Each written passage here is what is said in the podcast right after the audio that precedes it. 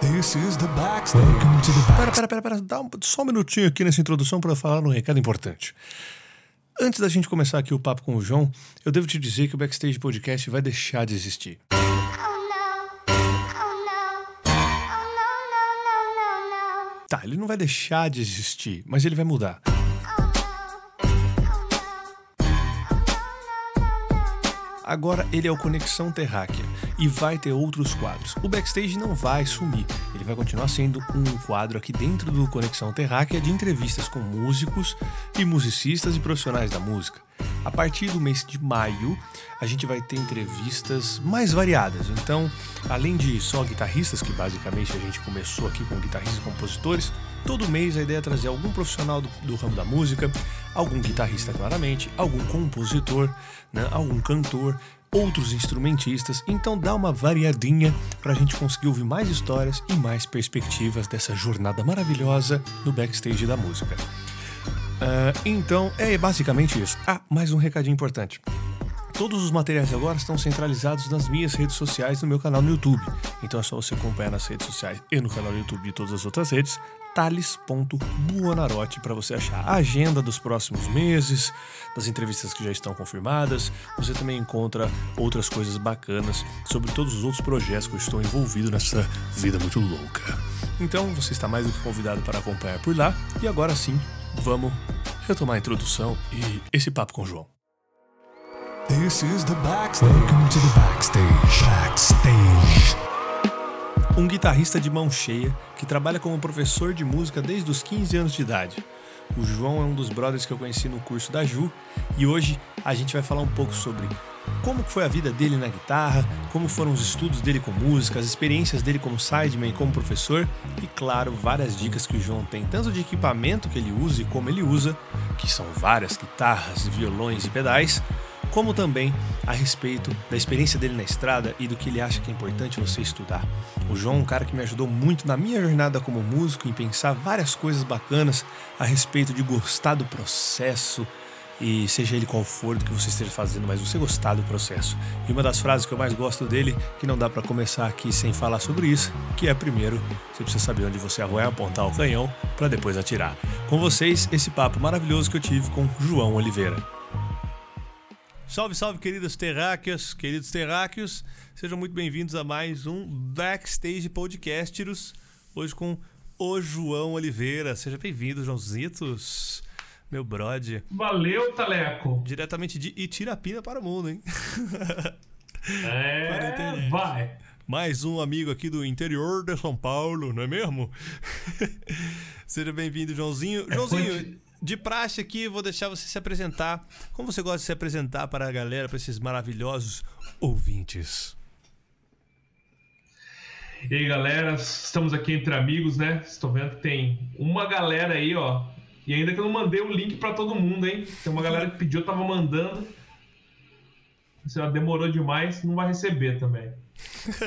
Ah, eu sou sou João Oliveira, sou músico daqui do interior de São Paulo, Tirapina, ao lado da cidade do Tales, dá 25 km, nem isso de distância, 22, 25 km. E trabalho com música há mais ou menos uns 20 anos, ah, profissionalmente já. Trabalhei com, com aulas, trabalhei com regência de coral, com produção de EPs, discos, ah, produção de espetáculo. E tamo aí, na Nem luta. sabia disso aí, então nós vamos começar falando até dessas brisas e tudo. Legal, velho, que massa, John. É... Cara, a gente se conheceu no curso, você um contexto, né? A gente se conheceu no curso da Ju, né? Aqui, na verdade, em peso da Ju aqui, né? Também, né? O João Vitor chegando aí, tá trabalhando, falou que tá fazendo umas pizzas, também tá acompanhando a live. Seja bem-vindo aí, meu velho. É, Joãozinho, começando o papo, cara, até uma coisa que eu não sei, a gente se conheceu no curso da Ju, mas muita coisa a gente não conversou também, aproveitar hoje pra te perguntar. Mas você chegou a estudar música em algum conservatório, alguma fita assim, que, ou, ou não? Como é que foi? Cara, minha trajetória foi assim, ó. Eu comecei a tocar mais ou menos com 13 anos de idade, ah, 1999 era o ano. E ah, porque tinha uns amigos meus que tocavam e uma galera tava fazendo som, e aí me deu um estalo, falei assim, nossa, tá todo mundo tocando, e que negócio é esse, cara? Só eu que não toco. Ah, beleza, descobri que a minha tia, que também toca, vem de uma família muito musical, Uhum. cara. Tem tios que, que tocam, assim, sabe? Sempre se ouviu muita música, muito samba em casa.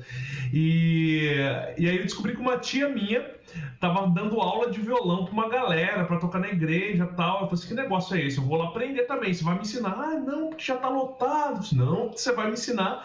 Aí a gente fez um mêsinho de aula e depois eu continuei por conta, cara. Até que um belo dia, ah, depois de tanto comprar aquelas revistinhas de banca, as famosas, que eu comprei apenas três na vida, cara. Você acredita nisso? A gente é da Três revistinhas. transição, né? É...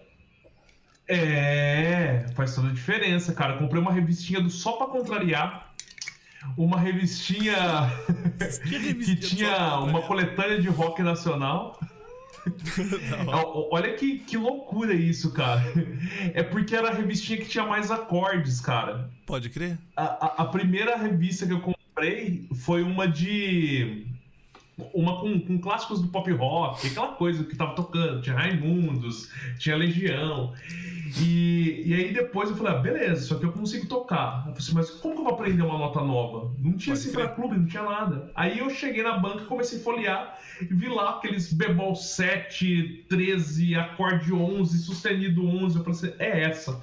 Aí eu comprei minha segunda revistinha do Só Pra Contrariar e a terceira revistinha era uma, uma revistinha que ainda tinha na capa, incluindo várias, várias tablaturas. Aí tinha tipo Blackbird, tinha Proibida Pra Mim, Pode sabe? crer. Tipo, umas, umas paradas assim. De tudo um E depois disso, cara, eu lembro que eu só, só comprei métodos, de tudo um pouco. Depois eu fui comprando métodos eh, e fui desenvolvendo sozinho, assim, tocando no ouvido. Até que um belo dia eu conheci o Mr. B.B. King, um, um amigo meu, Rodrigão, pegou uma fita do irmão dele que tinha uma, vários blues, assim.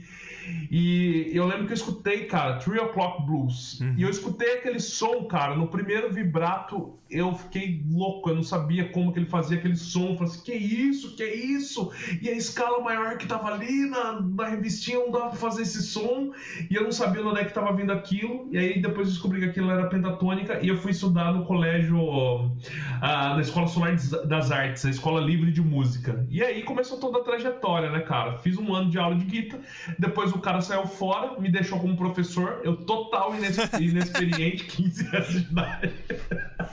Então, João, o seu professor foi Saiu embora, fora. você não assume, não? Porra, É mais ou responsa menos top. isso. E aí eu comecei a estudar, pff, demais. Aí eu comecei a estudar música clássica, cara. E todo o meu, trajeto inicial foi isso, comprando métodos, método do, do Nelson Faria, vários métodos de guitarra jazz, de coisas da Berkeley e tudo, e estudando violão clássico. Então, era tocar aquelas coisas mais eruditas. Pode tocar, viu? Você quer pegar guitarra, você pode. né, cara? Aqui você pode. Não, é, eu eu, eu quero tocar que- aqu- aquelas coisas, olhadinha pra pegar a guitarra pro colo. Legal, cara. É exatamente isso. Então, tipo, o início era totalmente, tipo. Depois.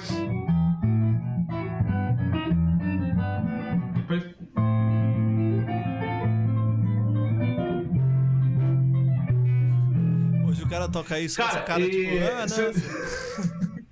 Trivial. Não, me ajudou demais, mas eu, eu, eu lembro que eu assisti a entrevista do Neto, é, o podcast com ele, e ele falou do, da Encruzilhada. Encruzilhada foi o filme da minha vida, assim. Porque eu me sentia na, na pele do Ralph Macchio. Porque, tipo, eu Pode queria crer. tocar as outras paradas.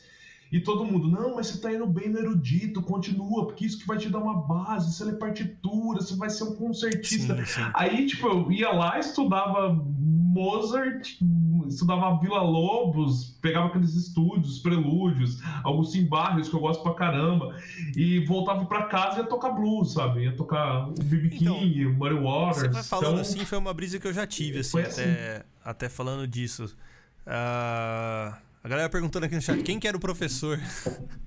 Que- onde é que fica? Quer aprender, falando que você é um prodígio aqui. Professor é a vida aí, ó. As depois professor, depois a vida, né? Métodos. Você falou de métodos aí, né? Então, o lance é o seguinte, né? Uma coisa era muito massa, assim. ah, eu tocava o tempo todo. Eu acho que o professor. Cara, eu dou aula há muito tempo, assim, tipo, 20 anos praticamente. E, e eu vejo que alguns são tipo prodígios que tocam super rápido e que evoluem muito bem tudo mais, e outros às vezes vão num tempo um pouco mais deles, mais devagar, e, e tá tudo bem também, sabe?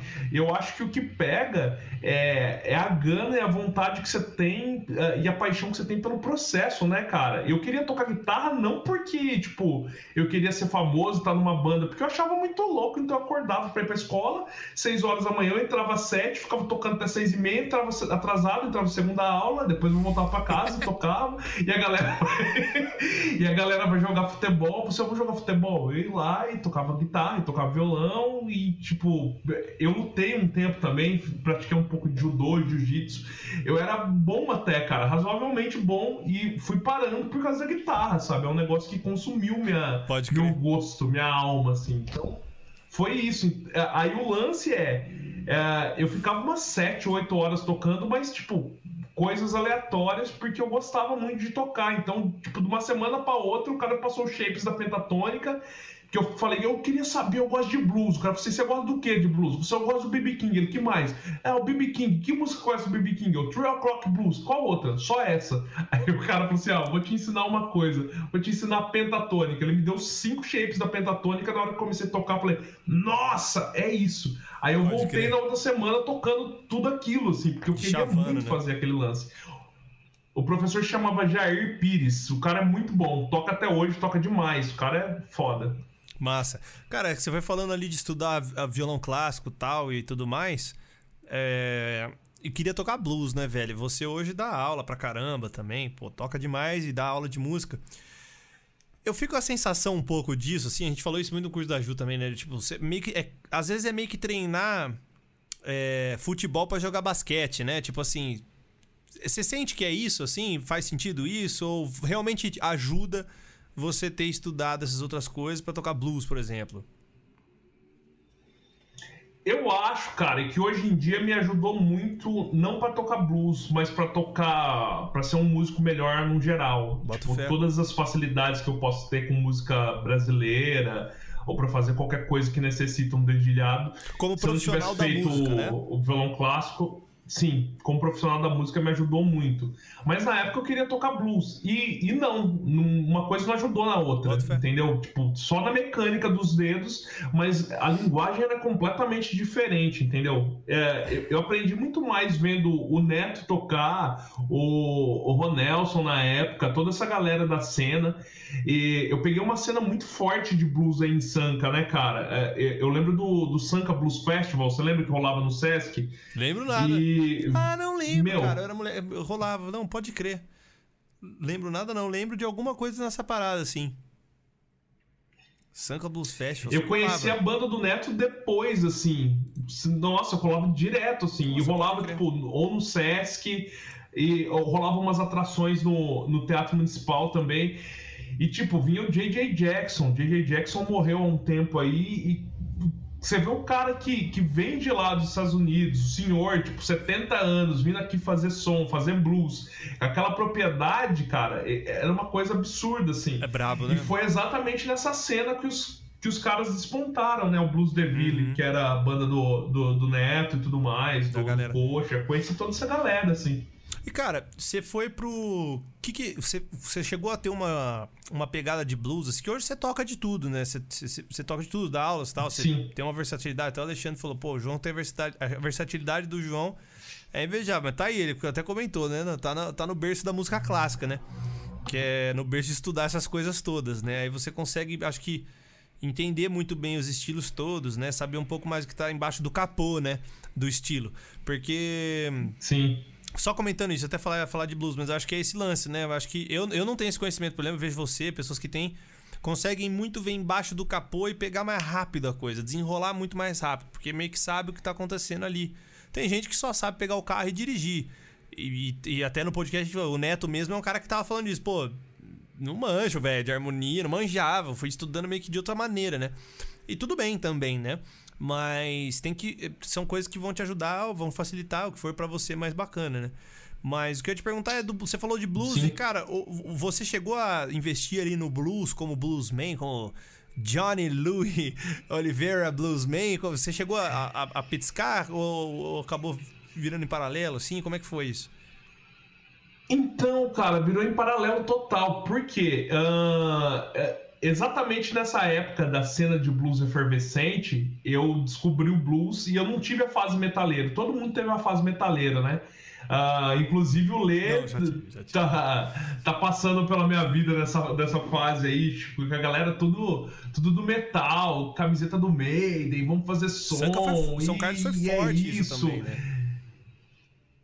Muito forte. Eu tive a fase do rock and roll, aí sim, Aham. passando por Patrulha, passando por Casa das Máquinas, vendo Rocha Sólida, o Tarja Preta mesmo, as, as bandas aí. Uhum. É, foi muito impactante na minha vida. Mas aquele tesão por começar, tipo, nossa, eu vou escutar Slayer, eu vou escutar, tipo, Metallica. Eu fui conhecer essas bandas e me, e me aprofundar e aprender a gostar depois de anos já tocando, entendeu? O que acontece? Na hora que o blues caiu da minha vida, eu desviei pra esse lado, Hum, entendeu? Então, tipo, do, do pop rock nacional foi pro blues, aí do blues expandiu pra MPB, da MPB expandiu pro jazz, e aí foi tomando um outro, um outro Um rumo, outro cara. caminho, né? Depois eu vim pro rock progressivo, pro, pro rock clássico, mas aonde que eu vi que eu não era, que eu não era um bluseiro, cara? Eu lembro que quando eu conheci o Neto, tinha um, rolava um bar aqui na minha cidade chamava Twin Peaks. E era um cara que tinha morado, morado em Londres, ele tinha um bar legal pra caramba. Ele trouxe, fez um pub mesmo, todas, todas as coisas de Londres.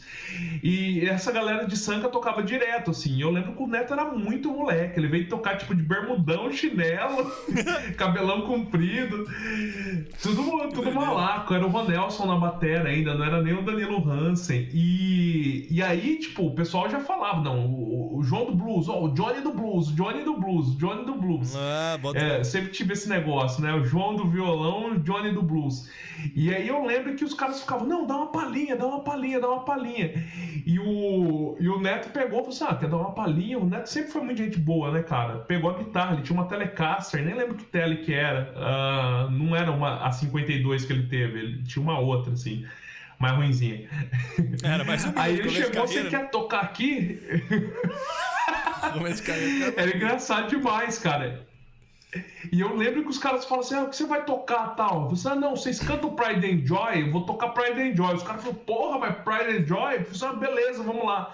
E já cheguei no Steve Ray com os dois pés no peito. Então, tipo, é- é- era isso, sabe? E eu fiquei muito imerso nisso ah, por muito tempo. Steve Ray, Eric Clapton, Fred King, que eu gosto pra caramba, Bud Guy, o Robert Cray, ah, Eric Clapton, toda essa- essa galera eu escutei demais e, e absorvi as frases, né, cara? Eu colocava no jeito de tocar. BB King. pff, E, e- e aí, quando eu parei pra ver que eu não era bluseiro, chega um ponto, cara, que é uma escolha de carreira. Eu vi que eu gostava de outras coisas. E que eu vi o Djavan tocando, eu falei assim, nossa, cara, que swing de música brazuca, isso aí é animal. Aí eu vi a galera do funk, eu falei, nossa, eu quero tocar funk.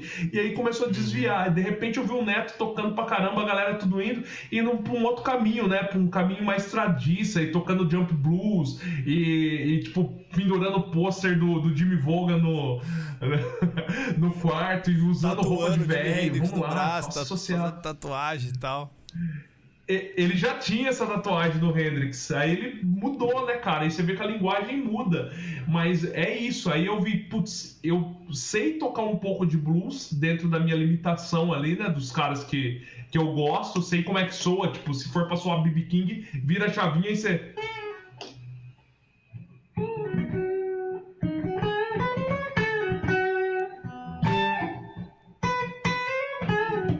Aí vai tocar ah, Clapton.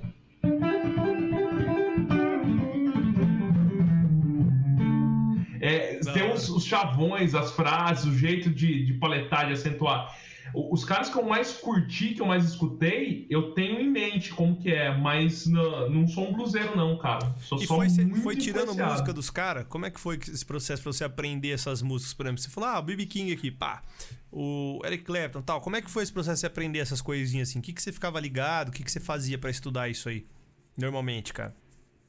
Cara, tirando música, tirando música de ouvido, porque não tinha esse acesso de internet, né? Não tinha Cifra Clube, não tinha YouTube, não tinha nada disso. Então, tipo, era vendo. Opa! Ah, que beleza. Olha o Zoom trollando todo mundo! Esqueci que tinha limite. Só ao vivo mesmo, né? Normalmente ele tá atualizando, agora não tá mais, mano. Agora não tá mais. Vou chamar o Joãozinho aqui no. no, no... Puta susto, falei, fodeu o bagulho aqui, cara. Tem que criar uma outra, tem que criar uma outra, tem que criar uma outra. Já vou mandar o link pra ele aqui. Sacanagem, velho. O Zoom bloqueou. Tava, não tava bloqueando o Zoom, isso aqui não tava, não. O Zoom não tava bloqueando nós, não, velho. Que sacanagem, puta susto que eu tomei aqui, mano. É, vamos pro Meet então mesmo. Vamos pro Meet mesmo. O Meet eu não vou conseguir gravar aqui. Ele vai gravar lá, vai azedar. Não, vamos pro Zoom de novo mesmo. A gente consegue mais uns minutinhos. Eita, nós. É brincadeira, hein? Quem sabe faz ao vivo lá. Do caso e do sub. Puta susto, velho.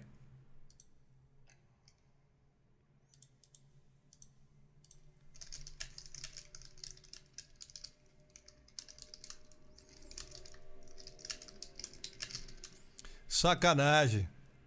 Ele não tava bloqueando antes. O Zoom não bloqueava, cara. Cara, o Zoom não tava bloqueando. O Zoom, o Zoom não tava bloqueando. Ele não tava bloqueando. Ele tava deixando, só dava uma vizinha assim, plau e já era. Agora ele bloqueou mesmo na caruda. A gente começa outro aqui, tem mais 40 minutos de papo. Vambora, vamos fazer, vamos nessa. que sacanagem, velho. Pô, puta sacanagem. Puta sacanagem. Deixa eu até pausar esse, esse, essa track aqui de, de áudio. Pô, duro que o João, será que o João que caiu também, que ele não tá respondendo aqui também, ele também acho que deu uma caidinha. Caralho, velho. Ai, ai, Zoom, sacano, Zoom. Na que eu fiz com o Neto, velho, não deu esse pau não, velho. Você vê que loucura, né? Mas de boa. Ô, João, o Zoom trollou. O Zoom trollou. O Zoom trollou. O Zoom, trollou, porque não tava, não tava bloqueando, velho. Não tava bloqueando, tava indo suave. Que a do Neto eu fiz no Zoom foi suave. Falei, ah, não vai dar nada. Aí até deu um aviso aqui pra mim, falei, hum, será que vai dar um, vai dar um chirps? Aí não deu nada, eu falei, ah, tá de boaça, né, velho? Tá de boaça, mano, vai ficar suave. Mas azedou. Você pausou a gravação do, do coisa aí? Pausei. Eu vou. Eu vou começar Vou fazer um claquete aqui pra gente começar de novo. É, preciso- pera aí que eu preciso me ajeitar aqui também, que eu não, não, não me mandei o. Sacanagem, velho. Zoom, mano. Tava no meio do papo, dá nada, dou um corte lá e já era. Vamos fazer Não, o seguinte, é- velho. Pera aí. Deixa eu, deixa, eu, deixa eu te mandar um link do Zencaster, então. Aí você não precisa claquetar, a gente só usa o vídeo do Zoom. Pera aí. Porque agora funcionou aqui essa pochoca, velho. Mano, foda, né, velho? Eu achei que não ia trollar, não, velho. É uma beleza. Sacaneou, né, mano? O bagulho sacaneou mesmo, dá nada. Geral. Por isso que eu tava usando o Meet. Eu vou te mandar um link aqui, que é o do Zencaster, mano. Deixa eu só começar. E a gente vai se mutar no Zoom e conversar só com ele. Beleza? O Beleza. Zencast também, cara, ele vai parar. Uma hora ele vai parar de funcionar, na real. Uma hora ele vai parar de funcionar total. Porque ele. Só na pandemia que eles estão. Ah, que eles estão de boa, cara. Que eles estão ficando de boa. Legal, ele tá cagado também. Aí, funcionou. Acho que funcionou. Peraí. Invite. Te mandar o link aqui no, no Telegram. Aí você entra no Zencast. Aí eu te muto aqui. A gente se muta aqui Manda-me. e grava por lá. Te mandei aí. Não, mas aí eu só quero. É manter o esqueminha só. do gravador. Você mutou. Não, o gravador você pode continuar, velho. Porque o gravador é importante você continuar. Aí você pausa e vai que vai. Só você entrar nesse linkzinho aí, a gente só vai fazer aqui essa alteração, aí já fica de boa. Porra, mano, os caras tão de brincadeira, né, mano? Tudo bem. Faz É parte. tudo acontece. para ajudar. É tudo pra ajudar, né, velho? A gente aqui já tá todo cagado de pandemia, que você tem que ficar pensando que esse negócio Zoom trollou. A hora que você entrar aí no link, a gente vai entrar tipo numa chamada. Deixa eu te mutar. Eu vou me mutar aqui, se muta também do, do coisa, por favor, depois que você entrar. Senão a gente vai ser ouvido duplicado. do, do Zoom. Beleza. Safadinho. Ou também, cara, Zoom. A gente podia já ir direto no. Talvez até no, no, no Meet, mano, pra não dar esse problema de novo, velho. Vamos pro Meet aqui, velho. Ah, senão vai dar outra, outra, outra, outra, outra coisa errada, mano. Vai dar outra. Mas é de uma em uma hora, eu acho. Não é, Isso 40 acontece. minutos. Putz. Vai que nós empolga aqui. Eu vou te mandar no Meet aqui, melhor, porque é só o vídeo mesmo. Fica mais safe. Eu te mando lá. Mais fácil. Ai, ai. Acontece, né? Com os melhores e com os piores também. Deixar aqui, aí daqui a pouco ele entra aqui, a gente grava o vídeo, grava o áudio, grava tudo, fica uma belezinha. Sacanagem. O Zoom não tava bloqueando as reuniões, cara. Que loucura. Agora ele resolveu que, ah, chega de bagunça. Né não?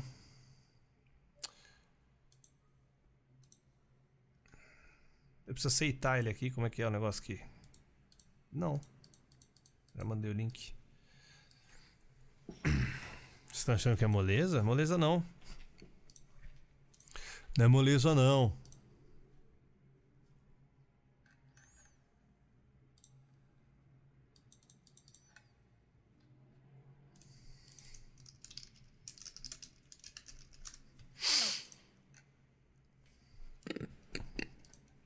Não é moleza não.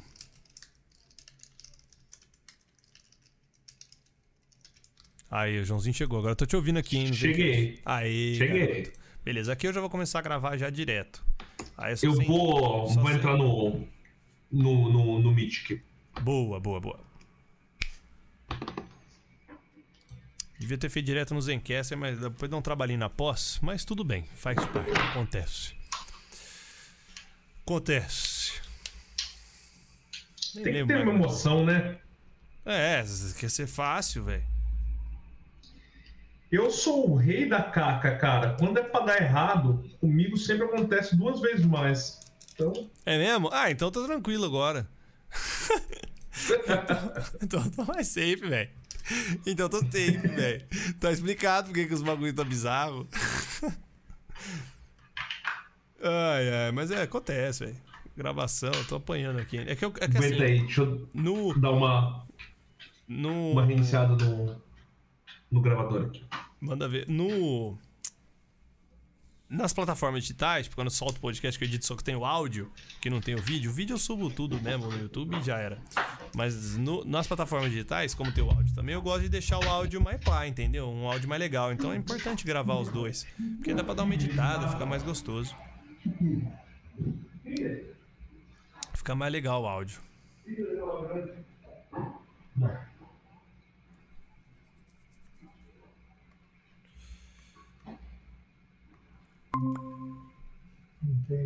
Já voltamos, já voltaremos com os Joãozitos.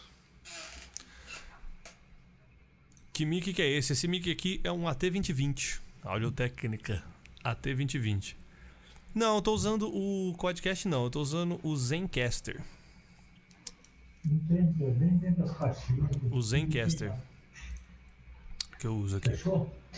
Ok. Ó, o João tá tomando esporro do pai dele lá.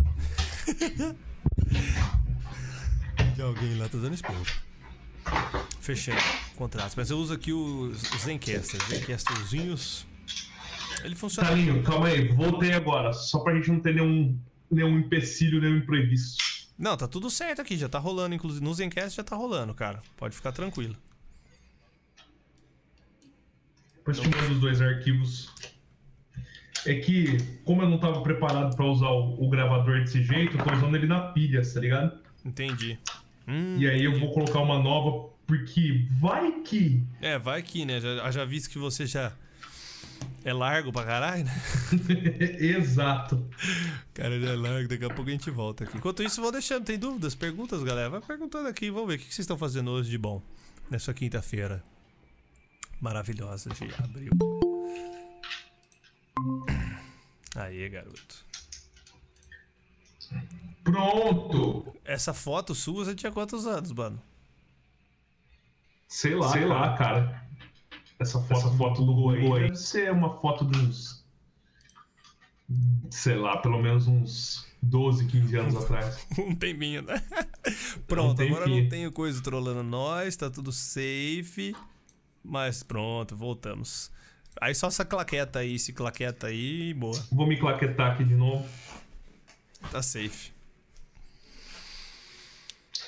É, com emoção, né? É, a gente começa Depois do começo, quem, tá? Vou fazer todas as perguntas.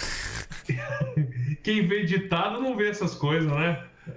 Ah, na live vê, porque eu largo. A live eu ponho tudo igual ainda. Não tem dinheiro pra pagar editor de vídeo, não. E não vou ficar editando todos os vídeos, nem com a faca doce. Mano, 3, 4 horas de vídeo já, velho, só dos podcasts. Não dá, mano. Você é louco. Não dá pra editar isso aí. Até fiz o. o- o- Se fosse fácil, chamava futebol, é louco. Ô, louco. Futebol não é fácil, não, velho. Vamos lá? Vamos lá, só você claquetar aí, dá um. Bate sua palminha que eu já claquetei, tá de boa. Vou fazer de novo só pra ficar mais fácil. Claqueters. Beleza. Então vamos começar do começo, zoeira. Vixe. É, a gente tava falando de blues, nem lembro mais o que a gente tava falando. Mas vamos falar de outra coisa então. Falar de. Uma outra coisa que eu tava afim de, de saber, velho.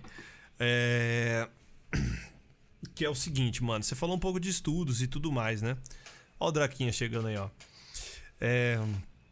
Você tava falando de estudos, né? E, e tal. Uma coisa que eu queria te perguntar era de. Você tem muita guita aí, né? Bastante guita, amplis e coisa e tal. Falando um pouco Tem mais algumas de. aí, cara. Tem algumas, né? Ah, não, antes, antes da gente falar de guita, na verdade. Depois que entra de guita, não sai mais. É.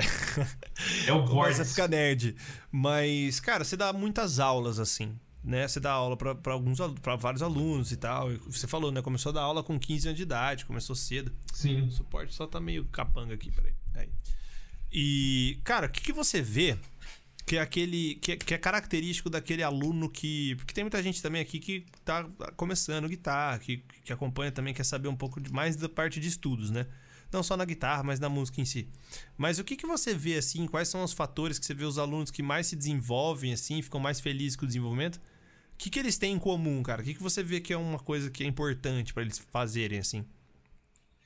Cara, eu vejo que principalmente quem quer tocar música popular e se desenvolve. Coloca música popular sendo blues, sendo rock, sendo pop, sendo o que for, que não é música clássica, erudita. Uhum. Ah, o cara que se desenvolve é o cara que consegue se envolver com a música de uma, num outra, numa outra esfera, assim. O cara que tem alguém para tocar junto, o cara que tem um, um propósito, sabe?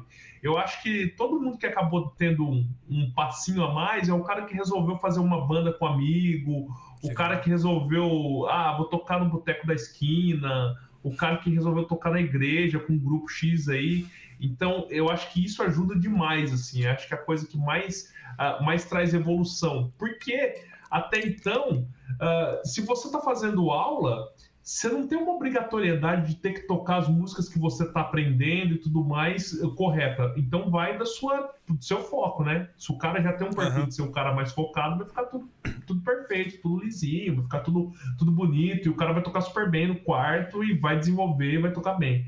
Mas, via de regra, você acaba estudando como? Você pega, você toca a parte que você gosta mais da música, a parte que é difícil você pula, depois você vai pro final, depois você começa a tocar outra música quando você vê que ela não sai, e você não tem uma continuidade, né, cara? Então, eu acho que é isso, cara. Toque com outras Massa. pessoas e faça a música que você gosta da maneira como ela tem que ser feita, sabe? Quero tocar sertanejo? Vai fazer, então, sei lá, violão, viola, é universitário, então vai montar uma bandinha, tocar com dupla, é quero tocar rock and roll, então pega uma guitarra com drive junto com, com quatro loucos, vai tocar na, na garagem, sabe? É, é isso. Direciona para como as coisas são ah, da maneira mais orgânica. Eu acho que isso funciona bastante, cara. Bota fé. E, mano, você tateou uma coisa também que é eu do outro lado. O que, que você sente que. Na hora de procurar um professor, porque você a- também é professor, lógico, também tem os seus alunos, mas eu vejo que você faz muito curso, até a gente conheceu no curso da Ju. Sim. Então, até uma outra coisa que é legal, o que, que você acha importante na hora de, tipo, eu vou escolher um professor, vou escolher um curso pra fazer, cara, o que, que você acha que é... Porque você é um cara que, assim, se a gente vê você tocando, você fala assim, pô, cara chava o negócio, né? Então, o que, que você acha que é legal, assim, de, de olhar, assim, no- nos cursos, na hora de fazer e tal? Eu acho que a primeira coisa é um olhar para você mesmo. Você tem que pensar: isso faz sentido para mim? Para que eu quero uh, fazer isso? Teve um aluno meu que, que veio me, me procurar esses tempos atrás, assim, ele disse, oh, tô querendo pegar mais uma aula com você, uma aula de violão, para aprender umas progressões e umas coisas diferentes, uns acordes invertidos tal. Eu falei para ele, pô, uh, você vai tocar? isso? Você gosta disso? Você, ah, não, eu prefiro tocar, tocar um rock and roll. Você, Pô, então você vai estudar progressão? Você vai parar? Você gosta de violão de nylon? Você, ah, cara, não, eu acho que prefiro violão de aço mesmo. É que falaram que é importante. Eu falei, meu, continua tocando o que você está tocando, porque vai ser, você vai ser mais feliz se você for honesto com você mesmo. Então, o que eu procuro num professor? Um cara que consiga entender a maneira como eu penso e que a gente consiga ter um bom diálogo, porque eu acho que isso é fundamental, né, cara? O cara não pode querer te impor alguma coisa que você não é, assim. Então, eu acho que isso é, é fundamental. Um cara que dialogue bem com você, que consiga ter uma, uma mesma linearidade ali no pensamento e o, um cara que vai atender o que eu quero, né? Porque o, às vezes não é o professor que é ruim, né, cara? A gente frustra as nossas expectativas porque a gente não sabe direito o que a gente quer. E aí a gente coloca em outra pessoa, projeta em outras pessoas o, o, o que é expectativa nossa, né? Pô, o cara não me estudou, não me ensinou a fritar. Porra, mas você tocou seis horas por dia, oito horas por dia, o mesmo arpejo, até que a mecânica fique 100% resolvida? Não. Então não é um problema do professor, é, o problema é seu, entendeu? Tipo, é, é isso. Nossa, Pô, boa. Queria gruvar, queria gruvar, mas o que, que você escuta? Ah, eu curto, curto Maiden, Mi menor, Dó Ré. Então você vai aprender a fazer cavalgada, você não vai aprender a gruvar, porque isso não toca seu coração, né? A gente tem que ser sincero com o que mexe com a gente por dentro. Acho que isso é fundamental. Foda você falar isso, porque tem muito esse lance, cara, do que eu vejo também do tem que, né? Tipo, eu acho que nessa era de. Principalmente de Instagram, né? Você vê muita gente. Tem que ser assim, tem que ser assado, tem que ser daquele jeito, né? Tal. Eu, eu costumava ser uma pessoa também mais assim, na real. É, para algumas coisas. E, e, e, real, e, a música me ajudou também a ver muito isso, né? Tipo, cara, depende, velho. Depende muito do que você quer fazer. Depende muito do que você falou uma vez para mim também. Da onde você quer apontar seu canhão, velho. Tipo. É isso. Entendeu? Pra onde você quer apontar o rolê, né? Tipo, não. não, não depende, velho. Depende muito. E eu acho que o, o, grande lance que você falou aí é esse, né? Do, do, também não jogar no professor, cara. Eu acho que eu já fiz isso algumas vezes, assim. Você foi... Todos nós fizemos, né? Acho que eu fiz isso agora. De jogar no professor a responsa. De você falar assim, pô, o cara não me ensinou tal coisa. Pô, o cara também não. Mas ninguém tem obrigação de fazer isso, né, velho? Pra começo de conversa, né? Segundo, que se você não sabe o que você quer, é difícil, né? Se o professor não é um professor que é mais um mentor do que um professor, né? Que é mais uma coisa que aí já é outra coisa, né, que ele tá fazendo também. Ele não tá te dando aula de música, ele tá te dando aula de vida, né? Aí já é um coach, um professor, um mentor, alguma outra coisa. Não é um professor de música que vai te fazer isso, provavelmente. É um outro profissional. Um psicólogo vai te ajudar a ver essas coisas, não vai ser o professor, né? Exato. Não vai ser eu tive a de guitarra, sorte, cara. De guitarra, né? Vamos dizer assim. Tipo, eu tive a sorte de ter, de ter grandes mentores, sabe, me acompanhando, assim, que, que me ajudaram muito na, nesse outro lado, assim, o cara que me deu aula de violão clássico, tipo, saiu fora o professor de guitarra, que era puta de um professor bom, assim, também, tipo, didaticamente não tinha o que falar, mas ele era meio louco na época, e, tipo, porra louca, queria tocar na noite, e, e, e tava em outra vibe. Uh, mas um baita músico. Aí eu comecei a fazer aula com um cara que chamava Pedro Cameron, que é o cara do, do violão clássico, ele é um maestro. E, meu, eu era o, o, cara que literalmente dava pérolas aos porcos toda, toda a aula, sabe? Ele falava de várias coisas, de música dudecafônica, de música serialista, Caraca. que quando eu entrei na faculdade, cara, comecei a estudar, a galera começava a falar, não, mas existe isso. Aí sabe quando as fichas vão caindo? Parece que a, a, a, pecinha do teto estava assim, ó. Aí depois no último segundo fez assim, ó, tchá, encaixou, foi dando match todas as coisas que ele tinha falado. E aí, por exemplo, uh, o pessoal começava a fazer alguma coisa nas aulas e falava, não, isso aqui é uma terminação masculina, isso aqui é uma terminação feminina, tipo do compasso acéfalo, isso aqui é tético, tal, tal, tal. Mas, porra, onde você já aprendeu tudo isso? Era coisa que eu absorvi de tanto ele falar e que eu não me tocava do que que era. E, e o cara tinha uma sensibilidade absurda do ponto de, de, fazer assim, a gente fazia aula na cozinha. Ele tinha uma escola de música, a gente fazia aula na cozinha. Caraca. Ele falou assim: ah, a cozinha tá mais preparada. Eu falei assim: o que, que tem? A acústica da cozinha? O que, que tem? Tem um reverb diferente? Não, não é sonoramente, não é acusticamente, é espiritualmente. Então o que ele fazia? Ele pegava a garrafa de café, acendia um, um Hilton longo, cruzava a perna, dava aquela baforada. Tipo, não tinha nada que, que impedia ele de fumar ali na escola, né? Tipo, não tinha nenhuma lei contra isso. E aí ele falava assim: não, Johannes, o que, que você preparou essa semana? Como que você tá? Me chamava de Johannes. Pode crer. Aí eu ia lá, tocava, ele conversava e falava altas coisas filosóficas. Um dia ele olhava e falava, putz, você não tá bom para tocar hoje, sabe? O que, que você tem? Ah, o dia que não tiver bom para tocar, não toca, porque você tem que ter um outro envolvimento. Então, um cara que Puta, me, foda.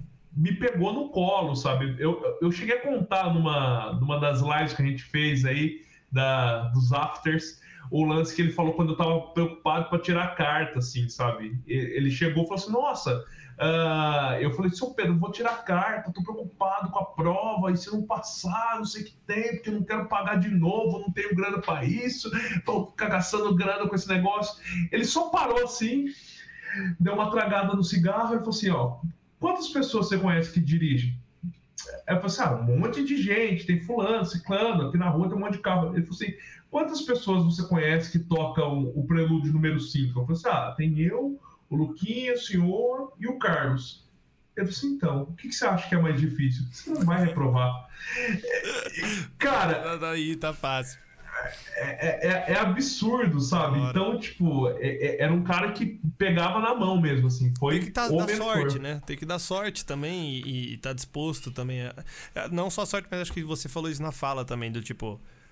Quando você falou, pô, mas também não é culpa do professor, se você não tá fazendo as coisas. Você também toca o negócio porque você foi lá tocar. O cara não ficou ali, não é só uma questão, né, de mentoria e tal, mas a pessoa também teve ali um. Um lance contigo, né? Você aceitou, eu acho que esse é o lance, né? Tem que ser muito. É muito mútuo essa relação. E na música é muito sincero, né, velho? Se não rola, Sim. se o negócio não. Eu fiz aula com o Neto, fiz três aulas, depois nunca mais voltou. Não, não rolou, eu já falei, "Man, não vai rolar isso aqui. E não tem. Não é questão que o cara é. E é um ponto também que é muito louco, que não é questão que o cara é mau professor, ou bom professor, ou que eu sou. Questão que não deu match, velho. Ali naquela vibe, tipo, e não ia dar, e beleza, e tudo bem, saca? Vou continuar admirando o cara, vou continuar achando o cara muito foda. E ele é um puta de um músico, mas às vezes na, na época, naquele período da sua vida, você queria alguma coisa mais didática, direcionada Talvez. e metódica.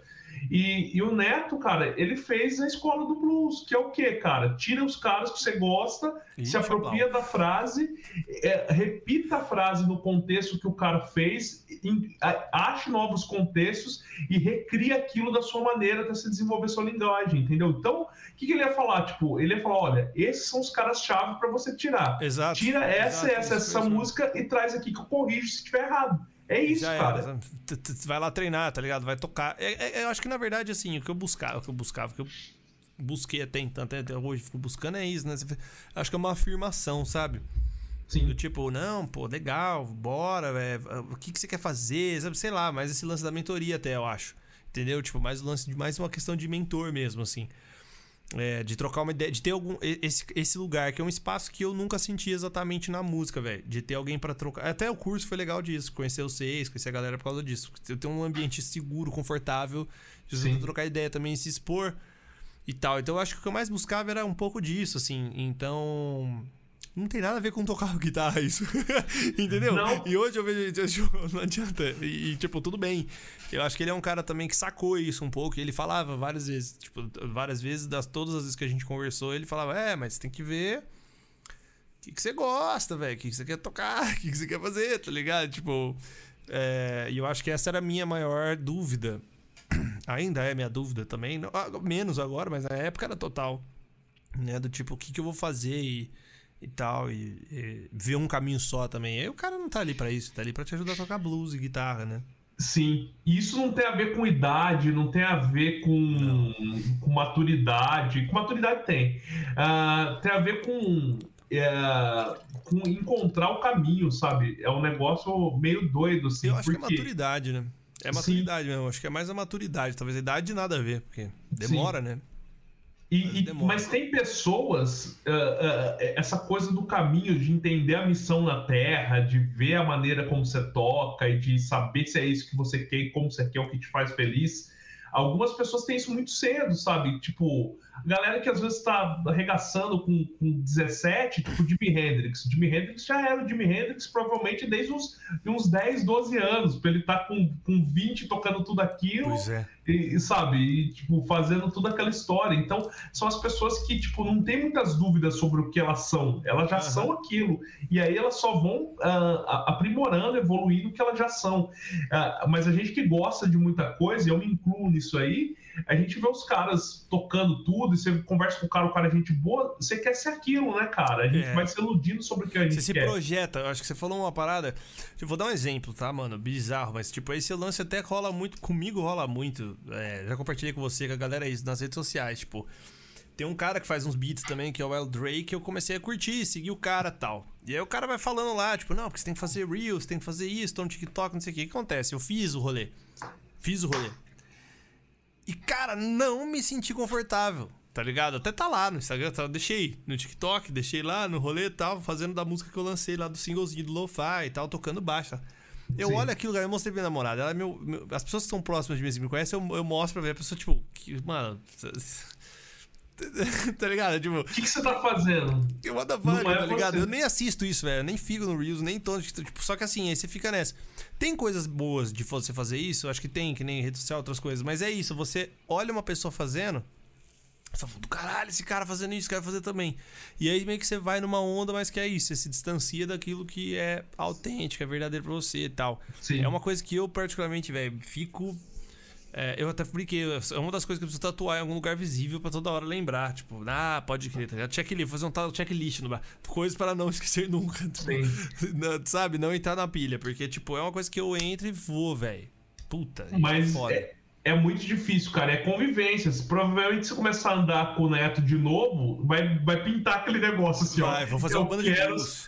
Eu quero ser bluseiro. Vou virar bluseiro. Caralho, entendeu? vou virar um bluseiro e tal. E, e é muito louco, porque até você achar sua turma, ou suas galerinhas, ou as coisas que você realmente curte, velho.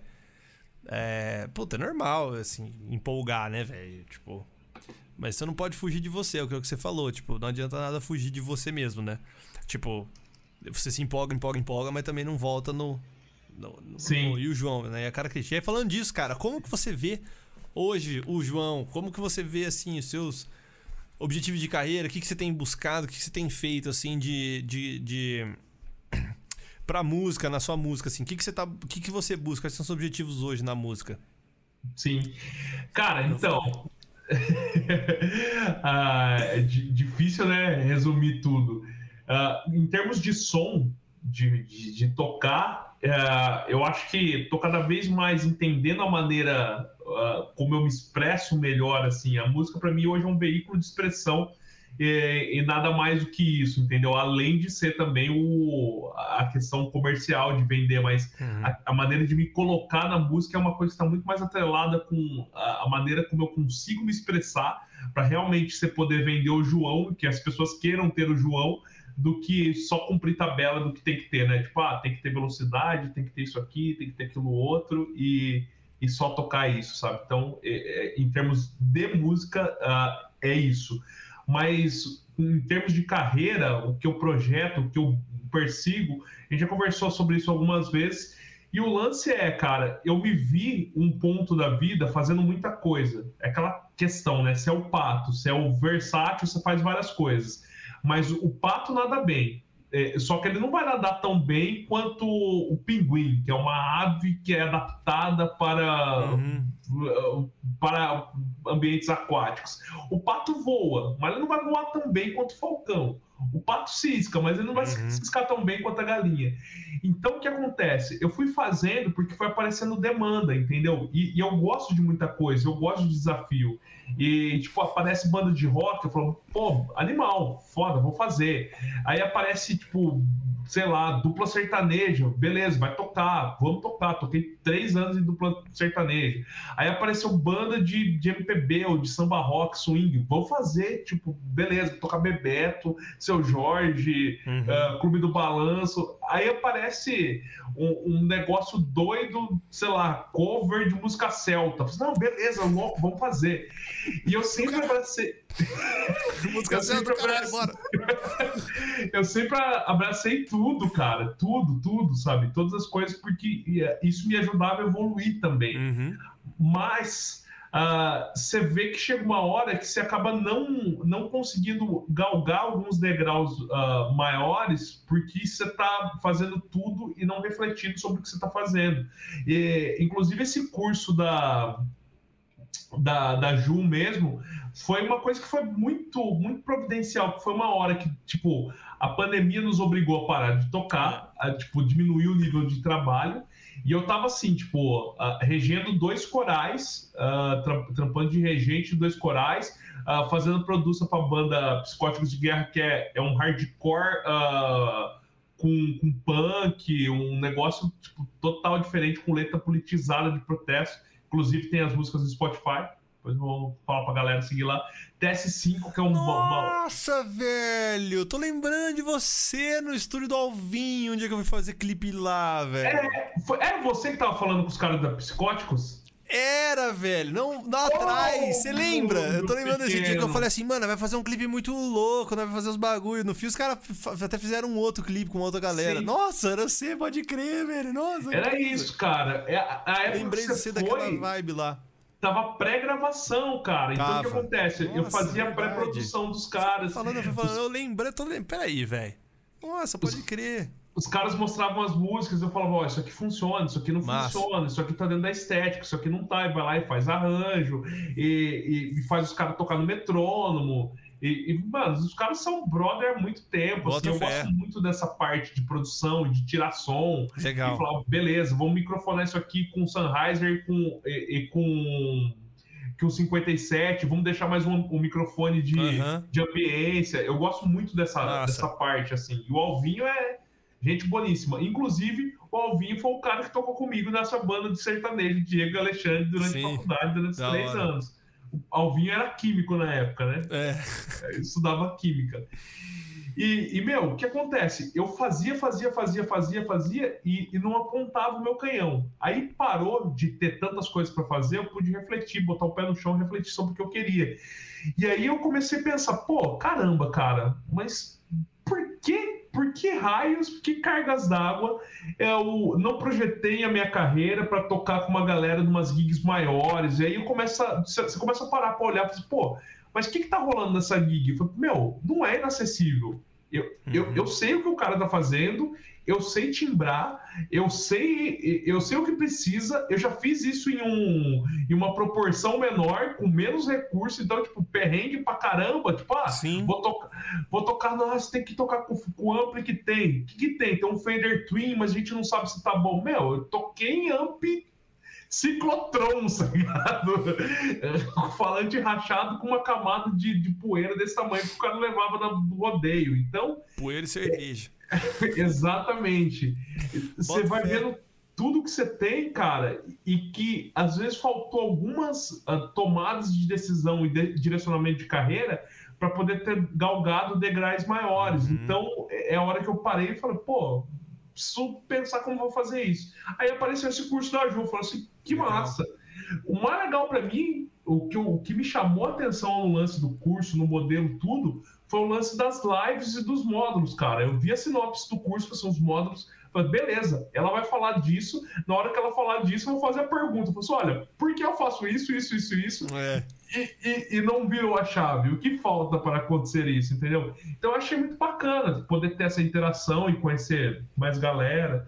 Então é, é, é isso, cara. Eu tô na, na fase de tentar respirar áreas diferentes, conseguir tocar com, com gente maior e tipo, poder fazer as coisas rolarem. É Ó, isso. Nós vai vender curso da Ju aqui, já tô perguntando. Quem é essa Ju? É a Ju Vieira, cara. Vou, vou botar aqui no chat. É só você procurar no Juliana Vieira, cara. Ela é guitarrista do, do Marcelo Falcão do Rapa. Isso. E ela lançou agora esse Vieira, acho que é. Dá uma fuçada no Instagram, GTR, né? Acho que tá Juliana Vieira Isso, GTR. GT. GT, né? Juliana Vieira GT no Instagram. Depois você dá uma fuçada lá. Só isso, Juliana Vieira. É só isso, né? Do rap, acho que ele tá comentando. É, é, e ela faz muita coisa com a Julia B também, uma galera aí de. Do pop, né? Do mainstream pop, assim, brasileiro. Acho que essa é a pegada também, Sim. né? Ah, pô, massa, velho. E tipo, e você tá, tá sentindo que é o caminho, assim, que você você sentir. Que, você, que eu vejo que você tá nas redes sociais, tudo, pegou bastante coisa do curso, tá aplicando bastante coisa, né? E as dúvidas sempre acho que era muito disso, dessa virada de chave. Porque tocar você toca, velho, né? Primeira coisa, acho que você também chegou nessa conclusão, né? Pô, tocar eu toco, velho. Experiência eu tenho. Agora acho que é outro ponto. Que outro, qual que é o degrau que você viu que você, tipo assim, que. Que que, que, que tava faltando? O que, que você sente que, que tá rolando, assim, de, desse ponto? Essa parte metódica da- das, das redes sociais, né, cara? Eu acho que isso é uma coisa que, que, eu, que eu mudei. O, o Alexandre mesmo veio falar comigo esses dias aí, falou, "Ô, legal o trampo que você tá fazendo, assim. Massa. Eu já fazia um pouco disso, mas com menos direcionamento, sabe? Então, tipo, sem se preocupar com tanto de seguidor, sem se preocupar com o que você vai fazer, até, tipo, deixei de seguir muita gente, tipo, Uhum. perfil de perfil de zoeira, essas coisas que você vai, sabe, que, que idiota, legal, você gostei dessa piada, vou, vou seguir aqui pra rir mais. E tô focando mais nesse lance mesmo, né, cara, de ter, de ter contato com a galera que trabalha com isso pra poder estar no meio. E aí agora o lance é o seguinte, o que eu vejo que, que é o que mais faz diferença é o que sempre fez diferença também. Além de você ter alguma coisa bem apresentada, com, com um som bacana, com tudo, é você tá onde a galera tá, né, cara? Como É. você vai chegar na, na Expo Music, como que você vai chegar ah, extinta, né? Não existe mais. Extinta. Ah, como que você vai chegar nas gigs, qual que é o lugar que os músicos estão indo. É, é tá onde tá essa galera É. e fazer o contato sem ser forçado, né, cara? Simplesmente deixar E, rolar. mano, é que agora não, não tá rolando, mas eu acho que é um tempo também pra refletir. Mas você já chegou a pensar, tipo, pô, vou pra Sampa então. Já Sim. passou- já- o que, que você já pensou? Tipo assim, já vou pra São Paulo, porque é lá que a fita Ah, rola. Exatamente, já passou várias vezes isso na minha cabeça, cara. E, e, e aí o lance é o seguinte, né? Você começa a fazer as coisas, aí você fala, putz, eu vou pra São Paulo, mas porra, aí eu vou ter que me programar e deixar todos os projetos que eu tô aqui, e as gigs que eu já tô É. tocando, e a galera É, que já tem entendi. aqui. Sabe aquela coisa de tipo. Cara, Sei, e a Eu- gente do interior, eu, eu, cê- cê- a gente tem medo, né, mano? A gente que é do interior, a gente fica com medo de Sampa. A gente sente medo de Sampa, velho. Eu, eu sinto um pouco isso. Eu também sinto um pouco. Pô, vou pra lá, tal e tudo mais. Ah, mas as, últimas experiências que eu tive vindo pra lá, cara, que foi acompanhando gravações de, do, do Tadeu Romano, do Yamandu, show do Sesc, Pinheiros, dessa galera da, da, da- do choro e da música brasileira mais raizona mesmo, assim, né? Do, é, de choro, samba, gafieira e tal. E, cara, o Tadeu Romano, que é um cara que eu tô, quero trazer pra cá também, tá mais enroscado, mas quero trazer pra cá pra bater esse papo. Ele sempre fala assim, guri, vem pra São Paulo. O pessoal falava, não vinha, vem mais cedo, vem logo. Não demora muito. Porque eu percebo que duas coisas acontecem. Apesar de ser um medo muito grande, lógico, você vai ter que se planejar. Mas, mano, a galera é muito brother, velho. Tipo, se você. E aí, uma parada que é legal, talvez, de, de pensar. Tô viajando aqui, né, velho? Que isso eu te falar o que fazer, mas assim, também, às vezes, pra pegar uma experiência que foi legal que eu vi funcionar. E a Lu, que é a, a, a pessoa que me abriu essas portas, falou muito isso. Falou, cara, se planeja pra você ficar na casa de um amigo seu, alguma coisa, uns dois meses, tá ligado? Um mês. Não, não larga tudo que você tem. Mas pra você ir nos bar, velho, conhecer a galera e disparar cartão. Porque, mano, um cara que toca que nem você, velho, rápido, assim, que pá. Porque aí você não abandona, entendeu? Mas você consegue já ir com um gig, com um trampo, tá ligado? Já ir fazendo Sim. umas conexões, entendeu? Porque. E a galera é muito receptiva, tem uma galera muito receptiva, porque muita gente teve que fazer isso, saca, mano? Isso é uma coisa que também. Aqui falando Sim. de um rapaz do interior que foi pra São Paulo, voltando, fala pra outro rapaz do interior, rapaz, povo lá, receptivo até. Tem uma galera que é, porque muita gente fez esse rolê, mano. Muita gente largou. E, mano, na PQP, nós estamos falando, nós estamos no mesmo estado. Teve gente que largou lugar- lugares muito mais distantes pra ir pra lá. Então a galera fala assim, mano, você- o que você precisar, mano. Depois de um tempo que você fez uma primeira conexão, porque tem um ponto que eu saquei também, velho. Porque eu fui lá algumas vezes fazer esses trampos com a Lu no último momento, velho, eu me vi numa situação que tinha muita gente ali falando assim, mano, se você precisar ficar em casa, tá ligado? Tem lugar e tal, e abrindo. Só que depois de umas duas, três vezes você conhece, porque a galera fala, ah, o povo é fechado. Povo é fechado, você chega lá, tipo, já na cara e, e- e- pedindo coisa. Agora, se você vai, velho, conhece, toma uma com o cara, com a, com a galera. Fala, mano, eu tô querendo vir pra cá, como é que é, tal, na humilde, velho. Vai ter gente que. Vai ter porta fechada como em qualquer lugar, como no interior também tem. Só que a hora que abre, cara, você vai ver que não abre a porta, entendeu? Abre porta, janela, quebra parede, velho. A pessoa te recebe mesmo, assim. Então acho que às vezes é umas, às vezes, tipo assim, pô, às vezes tenta pegar uma gig só pra você fazer. Porque o que eu percebo da Ju também, velho, e do curso, do curso dela e desses rolês. Posso estar enganado, né? Não, não tô ali ainda, mas o que eu percebo também dessa jornada da música, velho, que é que nem quando você deu a palhinha com o Neto aqui, entendeu? Tipo, você foi ali no boteco, você deu uma palhinha ali, velho. A coisa vai funcionar, vai indo, tá ligado? Natural, né, velho? Vai indo mais natural pra essa pegada, né? E que- querendo ou não, as pessoas que estão mais nesse mainstream estão em São Paulo, Rio de Janeiro, né, velho? Exato. tá onde estão mais esses trampos, né? Dificilmente no interior. A não ser que seja coisa online, né? Mas. Dificilmente, né, mano? E tem muita rap, mano. Nossa, velho. Eu comecei a ver isso mesmo em São Paulo, também. Tem muita rap da galera, tipo, da música, de outras coisas que você pode se envolvendo, sabe? Dá um medão, cara. Dá um, dá um medão. Dá um medão. Porque São Paulo é uma cidade que você fala, pô, aqui no interior eu vivo bem, tem mais coisas, tem não sei o que, saca? Só que, eh, né, dá um medão. Mas, como diria o Tadeu Romano, não pode demorar, guri. Tem que vir. Ela tem que ir. e É isso, né, cara? Eu, eu tive algumas incursões, cara. Tem um amigo meu que, Talvez inclusive, hoje ele tá, no, ele tá no, nos Estados Unidos. ah, ele largou um trampo na Yamaha, o Matheus. ah, e, e assim, tipo, ele foi, a gente se formou. Ele era de Pirajuí, ele saiu tipo, interior, foi para São Paulo. E falou: Meu, vou para ficar seis meses. Se eu conseguir É. emprego, se eu conseguir me virar, eu fico. E ele conseguiu entrar na Yamaha. E Caraca. tipo, teve uma baita carreira, inclusive me indicou para participar da seleção do ah, da Yamaha Music School. Legal. Eles iam fazer um, um esquema, escola linda lá no Itaim, sabe? Tipo, Caraca. Itaim Bibi, só coisa bacana, os prédios lindos, assim. E eles queriam um professor de cada área para poder representar, para serem os caras que seriam Sei. os professores modelos, os caras que iam vender a marca mesmo, assim, sabe? Cara, eu fiz vários, vários testes. Fui lá, tipo, primeiro teste entrevista, aí depois, tipo, currículo. ah, aí depois os Pode caras crer. começam a fazer os testes com música, sabe? Tipo, ah, pede pra você tocar uma coisa, outra. E não rolou, cara. E o cara que foi junto, que estudou com a gente também, que é o Batera, é o Beto, toca muito também. Ele foi, conseguiu entrar, e hoje ele tá na School, School of Rock de Ribeirão Ah, Preto. bota fé, bota fé. Ele, Beto Bronzatti, Beto Ferrari, é, toca demais, ele tá como diretor. Aí fizeram essa Pode proposta, ele voltou. Mas, meu, é, é a coisa que é, que é tipo, é- vai afunilando, né, cara? Eu fui lá, fiz todo esse rolê, tava super bem, mas o meu concorrente, o cara que passou, fiquei em segundo lugar. O cara que passou era o guitarrista do, da Maria Rita e do César Camargo Mariano. Então, tudo na bem. época, assim. Você Então, tudo bem. então, tá bom. Segundo lugar é quase o Lewis Hamilton, né? Tipo assim, disputa pelo segundo lugar, tá ligado? Tá bom. segundo lugar tá bom, né? Cara, mas é louco, assim. Eu acho que é uma parada que é, que é muito doida, porque vai surgindo esses questionamentos, né, mano? Tipo, pra Sim. caralho, né, velho?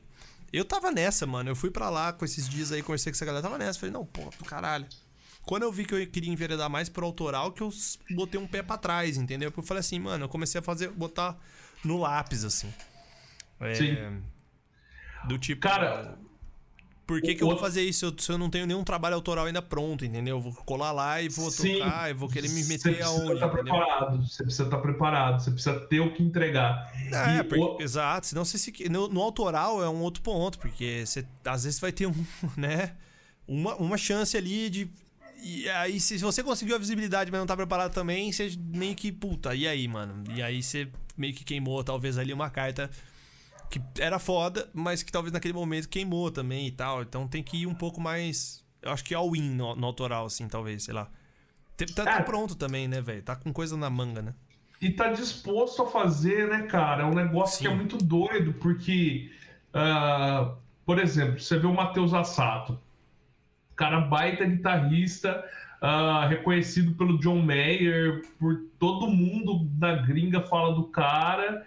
E, meu, o cara prodígio, toca demais, absurdo, saiu do Brasil, ah, fez, começou a trilhar uma carreira, tava só assim, né, ascendente, agora resolveu dar uma parada com tudo, sabe? É. E, e, tipo, tudo bem, mas imagina como fica a cabeça do cara que às vezes é exatamente isso que eu tava falando, né? Ah, você não tem as rédeas o, da, da, da situação toda, e às vezes vai levando para um outro caminho e vai passando os cavalos assim selados, né? E É. o cara deixa passar um, passar dois, passar três, aí o cara começa a parar pra pensar e falar, pô, eu realmente quero fazer isso, sabe? Eu quero estar viajando ah, o mundo todo e ficar longe da minha família, entendeu? Então, é, acontece isso, né, E às cara? vezes é por um tempo só. Eu Sim. acho que essa é uma fita também que eu tenho descoberto muito, velho. Assim, que eu falei com o Genaro, que foi até um papo que a gente teve segundo podcast, assim, tipo. Ah, eu lancei uma música, ele até comentou, eu lancei uma música, mas não sei se era muito minha cara, não sei o que. E tipo, cara, mano, é- você vê muito isso, é um conceito muito fluido quem você é, velho, na vida. Sim. E na música, que é uma parada extremamente sincera com quem você é, que, tipo, não tem migué, velho, não tem.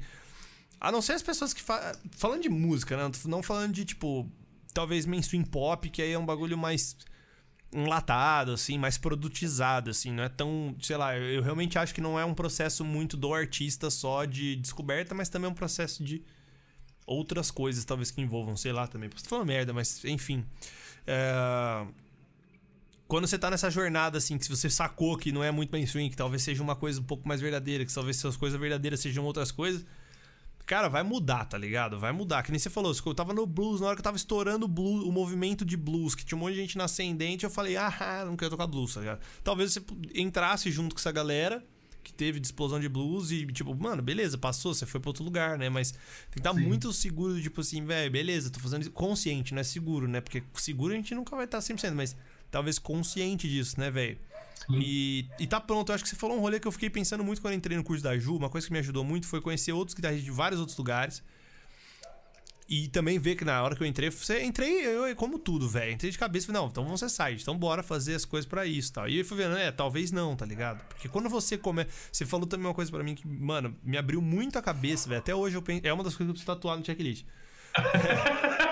Você- você- Você curtiu o processo de fazer o bagulho? Porque, mano, quando eu lancei o beat e tal, mais lo-fi e tal, mano, eu adorei o processo. Foi demais de da hora. Eu quero passar de novo por isso. Não foi um processo fácil, foi um processo difícil, mas eu quero passar de novo por isso. Quando eu tava tirando músicas de outros artistas pra postar, porque, ou coisas do curso, às vezes ali que eu falo assim, mano, não, não tô achando isso legal. Ou mesmo fazendo esse Reels do, agora, mesmo depois do, do, do Lo-Fi lançado, fazendo esse tipo de vídeo, esse tipo de conteúdo, cara, eu não curti, não é minha cara, não é minha fita, entendeu? Não é minha O. Instagram é uma ferramenta que te apetece tanto, né, cara? Não. E só que, cara, eu fico muito preso a ele, velho. Eu, eu, eu- assim, eu, do, do ponto de vista pessoal, e eu acho que. Do ego também, mano. E, mas do ponto de vista pessoal também, eu, eu, eu gosto, velho. Tipo, eu sempre curti rede social, sempre curti esses rolês. O que eu sei que me incomoda no Instagram é o fato de controle, velho. De, que é uma experiência que eu sei que eu não estou no controle das coisas. Tipo, você tem que. É um lugar que eu percebo que eu preciso. Não é um lugar que eu acho que eu não deveria estar porque eu sou contra, entendeu? Tipo, não é isso, mas é um lugar que eu tenho que lidar com sentimentos difíceis, entendeu? Tipo, eu acho que essa é a fita. E tipo, e são coisas que eu vejo que são pra uma evolução. Por exemplo, esse lance de curtir o processo que você sempre fala, foi um lance que eu fiquei refletindo. Ontem foi um dia super difícil pra mim por causa disso, porque foi o dia que eu gravei isso, eu fiquei a tarde inteira gravando. E, cara, tá um vídeo padrão, velho, que todos os carinha podem. Que é um vídeo que eu não gosto, entendeu? Mas, tipo, por tá nessa vibe. E eu acho que faz parte, faz parte do processo também errar, né, velho? Tipo, eu fiquei de boa. Não foi uma coisa que eu fiquei na bad, mas foi um dia difícil de olhar e falar assim, puta. E deu resultado ainda, velho. O que é mais louco, assim, em números, deu algum tipo de resultado interessante. As pessoas comentaram, veio pessoas novas que não me conheciam por causa daquilo. Só que é um lance do tipo assim, tá, isso aqui é importante fazer, mas eu vou gostar do processo de fazer isso? Não muito, então eu preciso achar um meio termo, sabe? Tipo algo assim. Nem lembro porque a gente tá falando disso, mas enfim, de carreira. Mas de gostar do processo. E aí o lance tá de, acho que de mudar de cidade e de outras coisas, cara. Que eu acho que só dá pra saber fazendo, né, mano? Tipo, E, e- saber a diferença entre, tipo, mano, é algo que eu devo fazer, que eu quero fazer, mas eu estou, não estou confortável porque eu sou ruim. Que eu lembrei que eu ia falar. Porque eu sou ruim nisso, tá ligado? Porque eu sou ruim. Eu tô, eu tô desconfortável porque eu sou ruim nisso e eu preciso melhorar. Ou não sou bom, ou pra mim é muito difícil lidar com algum sentimento.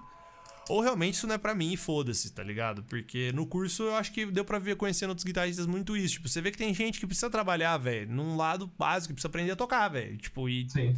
às vezes você tem que fazer essa reflexão, tipo, mano, beleza, o que, que eu tenho de bom, o que, que eu preciso melhorar? Às vezes, mano, você precisa melhorar o básico, é tocar bem, mano. Tipo, check, né? Tipo assim, passa o número um, tem que tocar bem, velho. Tipo, a nota de corte você tem que passar, que aquilo tem uma nota de corte, né? Que E dali todo pra mundo vai frente são tocar outras bem. coisas. Todo mundo vai fazer acorde maior, todo mundo vai fazer Sim. acorde menor, acorde com sétimo, todo mundo vai saber improvisar em qualquer tom. Ah, tipo, uns com, com escalas mais rebuscadas, com escala menor melódica e, e escala alterada e o caramba, quatro, outros só com penta, mas o artista não tá, não tá importando isso. Ou para qualquer coisa, né, cara? É expressão. Se você conseguir É. fazer uma escala maior e expressar bem com aquilo, você não precisa Sim. aprender outra, entendeu? Porque aquilo te, te faz conseguir exprimir e botar a música pra fora. Então, eu acho que é isso, né, cara, o lance da, da nota de corte. É você ver se você tá apto pra aquilo. É, e pra pra aquilo que você quer suportar as pressões também, né, cara? Que isso É, é, e para aquilo, exato, e para aquilo que você quer fazer, né? Tipo, às vezes não é exatamente aquilo que você quer fazer, velho. Tipo, que é o, o, o Ale tá falando aqui, né? Até autenticidade. Acho que essa é a fita, assim. Pra mim, é, é- essa é, a, é a- a brisa, assim, da autenticidade e tal. E que é difícil, cara. É difícil também, porque pra mim é, é- é todo mundo, né? É, é difícil você se encontrar e fazer tal. Mas é, é isso, eu tenho que largar. Se você não começar e se colocar nesses desafios, que eu acho que é uma parada também que você tava muito você comentou, né, do curso, que a gente tá falando do curso, porque foi algo que nos uniu e também algo que a gente achou muito importante nesse processo. Porque além de conhecer outras pessoas que estão nessa jornada, você também vê uma questão do tipo. Pô, a galera se motiva a fazer o rolê, tá? Que era uma coisa que eu ia comentar. Eu acabei entrando num grupo, cara, dos lo-fis, fui fuçando, velho. Fui entrando na galera, velho. Entrei num grupo aqui dos- da galera que, que era até da live que eu tava vendo agora mais cedo de produção de lo-fi no Brasil, velho. É uma cena que tá começando agora, assim. E a galera é muito solista, mano. Muita gente boa. E você vê que passa pelas mesmas coisas. E, e tem essa questão dos desafios de autenticidade em todos os estilos, todos os rolês, sabe? E também tem o lado, não dark, mas o lado também de ego do negócio, tá ligado? Sempre vai demais. Entendeu? Do Demais. tipo, ah, mas tem o jeitinho que o cara mais pá do rolê faz, que você vai querer usar de referência, mas até que ponto é referência, né? Ali tem, tem referência e cópia. Tipo, você tá abandonando uma coisa que é autêntica sua, sabe? Ah, mas eu acho Cara, que. Né? Ego. Ego é a coisa mais complicada de tudo. O, o Lê tá aí falando, ele teve banda, teve banda de autoral, banda inclusive muito boa, que tava com tudo pra deslanchar, mas é muito difícil. Todo mundo tá na mesma vibe, todo mundo abrir mão de, de fazer as coisas em prol da banda, todo mundo levar pro mesmo caminho.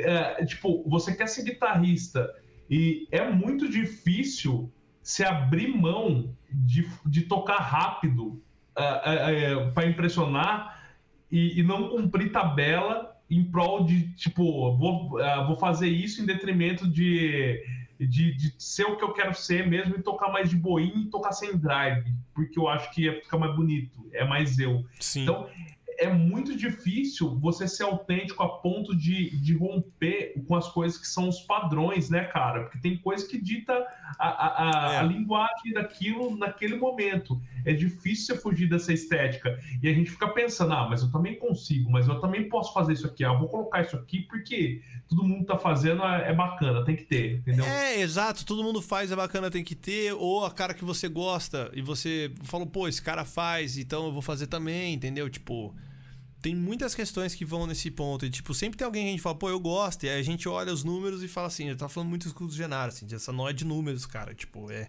Cada vez mais eu me reafirmo a isso, cara. Não são números, são pessoas que escutam músicas, velho. Tipo, tem bots que escutam, mas no final das contas você quer atingir pessoas. Quer atingir, não, é se relacionar com pessoas, tá ligado? Se Sim. conectar com pessoas. E aí não é número, né?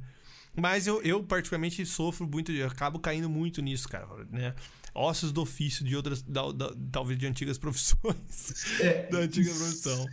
E você vê, tipo, a- a- o, quem são os grandes nomes, assim, se eu te falar. Se eu te perguntar quem que é um grande nome do, do pop, quem que é um grande nome do blues, quem que é um grande nome da MPB.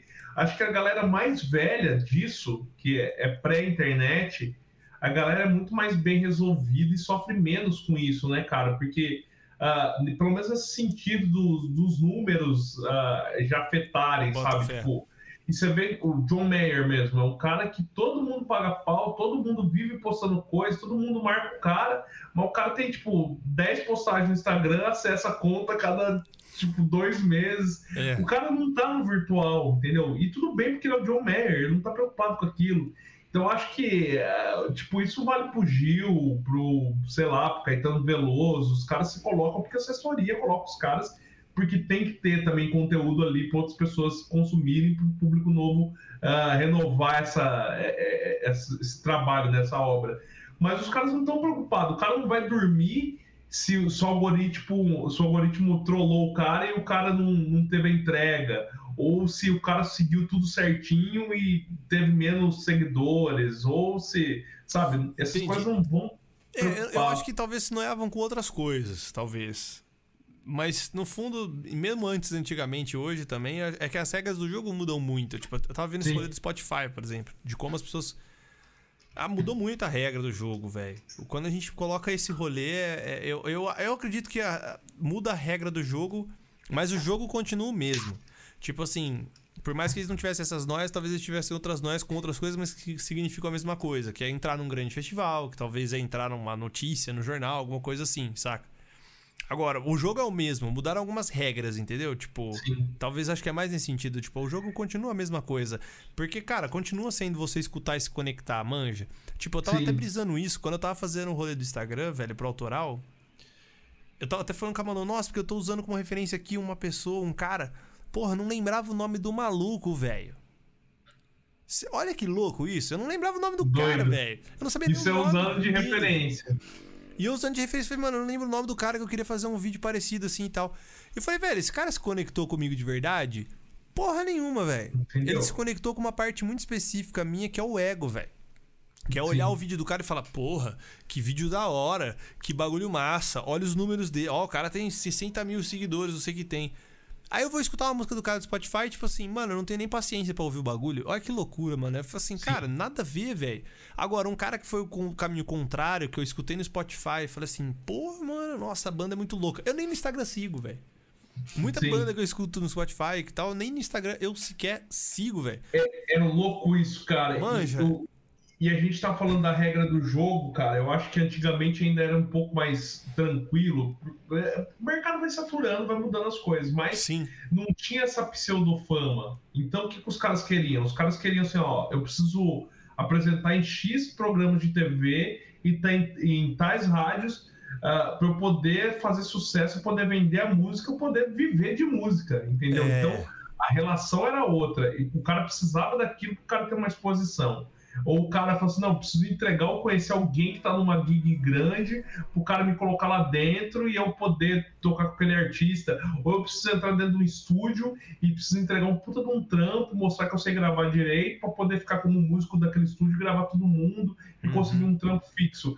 Hoje em dia, cara, a gente é muito guiado por esse ego e nessa- na questão do- dos cinco minutos de fama, né, cara? Isso o famoso me reposta, entendeu? Tipo, quando, quando o, cara repostar você faz mais sentido e tem mais peso pra você do que ele realmente ver você tocando e conhecer a sua música ou, ou, ou ele ajudar a sua música a chegar mais longe, deixa de ter um pouco de sentido pra mim, né? Porque você só É. tá querendo falar, ó, fulano me repostou. Ah, Exato. o cara me comentou. Tipo, o comentário do, do, do cara. O que Então- quer dizer isso? Exato, eu acho que tem a ver muito esse lance com esses. Essas, eu, eu tô. tá- tá- tá- eu tô brisando muito assim sobre até o que tem acontecido essa semana comigo, assim, também nesse sentido. E, tipo, é um ponto que você falou que eu acho que tem muito a ver com essa questão da validação. Manja, do tipo. De ter algumas validações, assim, importantes. E, e eu acho que isso é, vai de contramão com o fato de você se, se encontrar artisticamente pra caralho. Sim. Porque, mano, eu per- percebo muito. Cara, é muito louco. Eu vou conversar. Eu conversei com um cara também do Lo-Fi. Falei pra ele, mano, escuta, o que, que você acha, tal, da Master e tudo mais, como é que tá? Eu realmente pedindo um feedback à galera, assim. Eu consegui uma abertura com essa galera também, assim, massa. Acho que também porque eu fui muito na humilde de boa. Eu não fui, tipo, ô, mano, como é que toca, como é que faz pra colocar lá na playlist? Tipo, eu não, fiz isso, nem era isso que eu queria, velho.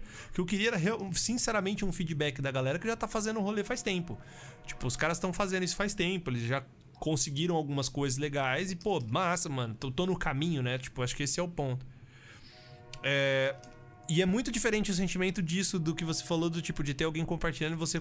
Ah, olha, compartilhar com o compartilhamento, tá ligado? Porque. Mano, é- o- e aí tem, tem um cara, um ator que eu gosto muito num TED Talk, ele fala isso, que é. Hoje existe muito uma questão de você usar a criatividade pra chamar atenção, tá ligado? Sim. E não a criatividade por ter atenção na criatividade. Eu não lembro exatamente o que ele fala, velho, mas é um lance basicamente do tipo de você ser criativo pelo fato de entrar num flow criativo e ser legal. E eu me senti pra caralho assim quando eu tava fazendo a música, por exemplo. Ele até comenta um pouco disso, que ele fala que é muito mais. É muito mais gostoso esse sentimento, saca? E muito mais produtivo, faz ele ficar muito mais feliz do que o outro. E eu lembro muito claro do sentimento que eu tava quando eu tava fazendo o vídeo, mano. Que era o vídeo, tipo, mano, eu tô tentando ser criativo pra chamar atenção, saca? Tipo, não Sim. ser criativo. Tipo, sendo criativo pra isso. E tem sido um lance que eu acho que, como a gente é uma geração de transição, que não tá muito claro os- o jeito de usar as coisas, entendeu? O que eu acho que também é uma Sim. coisa que a gente tem que descobrir o nosso jeito de usar de forma muito autêntica. E que é difícil, porque, tipo, ao mesmo tempo que tem um monte de referência, não tem certo e errado, velho. Entendeu? Não tem, tipo, receita de. Exato. Tipo, não tem, tipo, você tem que fazer isso. Ó, rede social, você tem que fazer. Não, velho. Você tem que, mano, descobrir o seu maneira de lidar com o negócio, saca? E essa é uma dificuldade que eu acho que a gente tem como geração foda. E mais, velho, é um bagulho que a gente não aceita que, tipo assim, não tá sendo tão dito o quão viciante essa porra é, velho. Tipo, Demais. é uma parada que quem faz pensa, velho, para numa sala durante oito horas de trabalho e ganha dinheiro pra isso, pra pensar como fazer você ficar lá dentro mais parte, maior parte do seu tempo, velho. E tipo, a gente não Sim. tá. E às vezes assumindo isso, sabe? Do tipo, mano, o- tá bom, isso aqui é importante, talvez seja importante, tem muito trampo, tem muita conexão legal, mas. Ao mesmo tempo, e aí, velho? Também tem que ligar que o bagulho é viciante, né, velho? É, o lance é a menina que faz os comentários, é a menina que faz a mesma dança ah, com roupas diferentes, só, ah, tem que chorar no Faustão, tocar no Faustão. Putz. É porque é o, é o arquivo confidencial, tem um amigo meu que fala isso. Não, vamos chorar no Faustão. É, que é um lance de sinônimo de sucesso, né, velho? Eu acho que é um parâmetro de régua de sucesso, né? Você tava falando nos rolês, eu tava lembrando muito da Lu, que quando eu comecei o curso da Ju, também falei com a Lu. Falei, nossa, comecei um curso, grandes artistas. Ela virou e falou assim: pera, mas o que, que é grandes artistas? Porque você já fez um show com. Você já iluminou, velho, um show com o Yamandu Costa, mano. O que, que é um grande artista, entendeu? Tipo.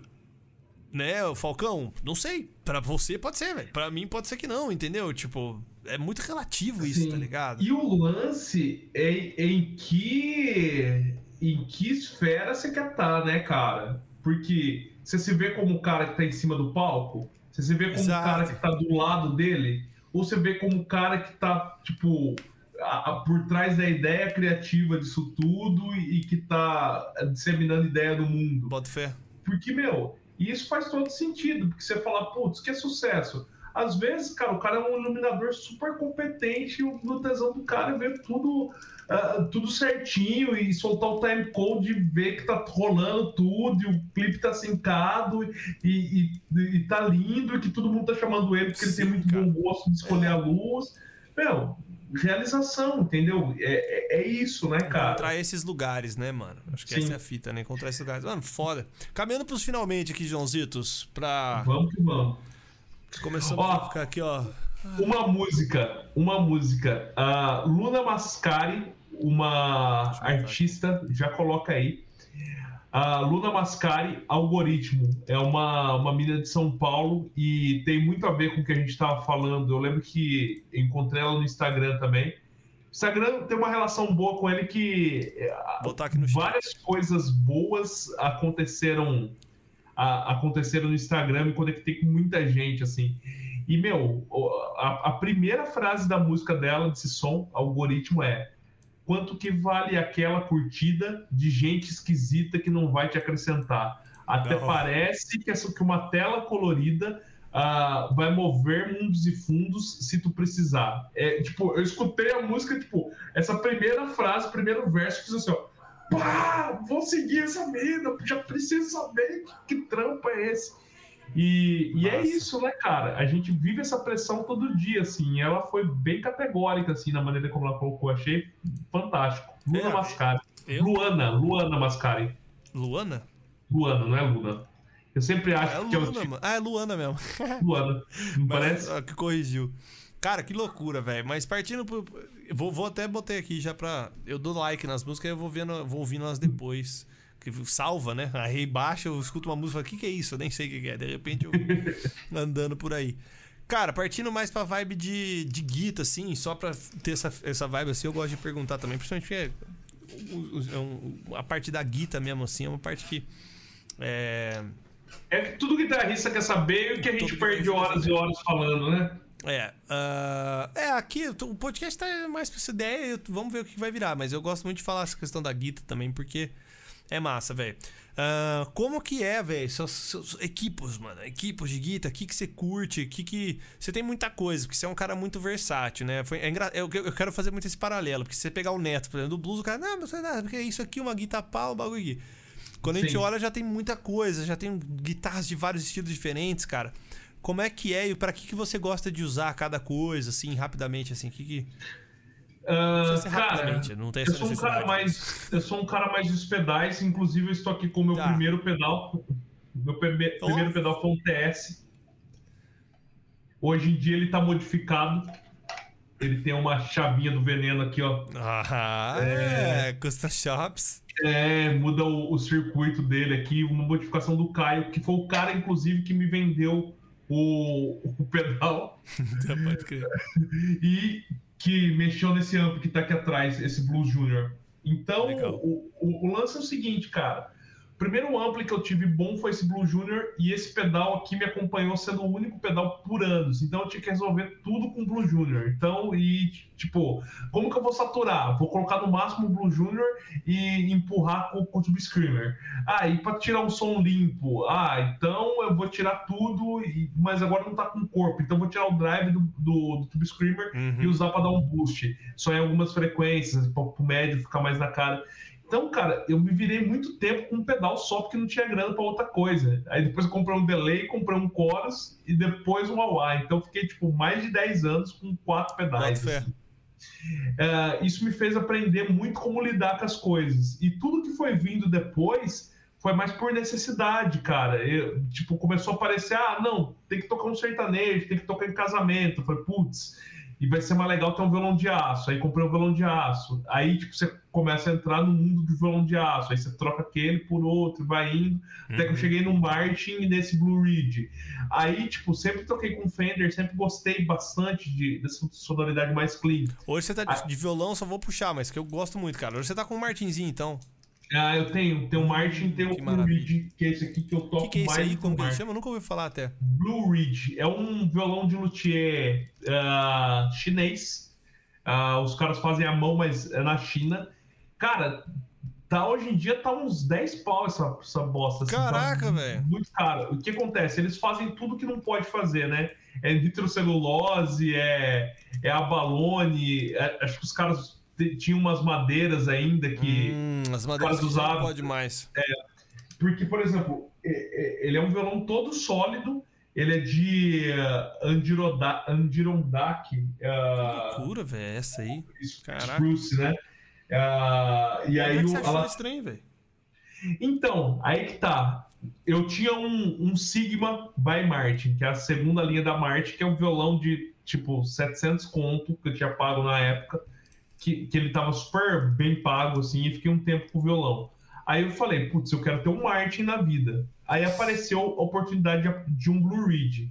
Aí eu falei, pô, falaram bem desse violão, vamos ver qual é que é. Eu toquei no violão, pirei, me apaixonei pelo violão, Legal. vendi o, o Sigma, fiquei com o Blue Ridge.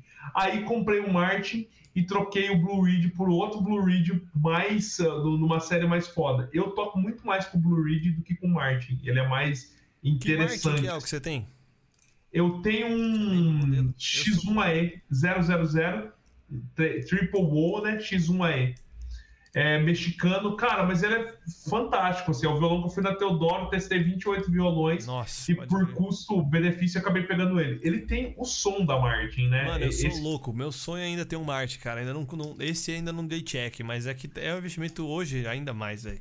É, é- qualquer violãozinho da Martin já é uma uma chapiscar. Mas se não tá satisfeito com esse violão aí, vamos toca, tal, depois, de repente se um dia você for vender, você De É, Cara, o que, que acontece? Eu acabo usando ele mais pra quando vai tocar em casamento ou coisas que eu, que, eu, que, eu preciso de um som específico. Eu gosto mais do som do Martin, mas esse violão é super honesto de som, ele é bom pra caramba.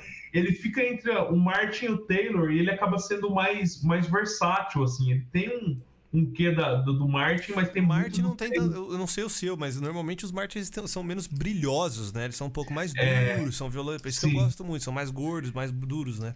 Os Ele tem aquele som, aquele som de médio, né, um cara? sertanejão ali, já o Martin já não, às vezes não, Não, não rola. não rola, né? E, mas eu acho lindo isso, cara. e- essa personalidade do Martin, assim. E aí o que acontece? Eu fui preparado para gastar entre 4 e 8, 9 mil, assim. E aí acabei pegando meu violão na época, que Bota foi fé. acho que 5. 4,800, 5 mil, uma coisa assim, o Martin. Ah, porque eu toquei em Martins muito mais caros e eu não vi necessidade, assim, sabe? crer, tipo, de, de pegar. Aí que eu Bom você achei? falar isso, eu já fiquei só, só um ponto disso, eu já fiquei noiado, porque já me apareceu a oportunidade dos mexicanos e eu não quis.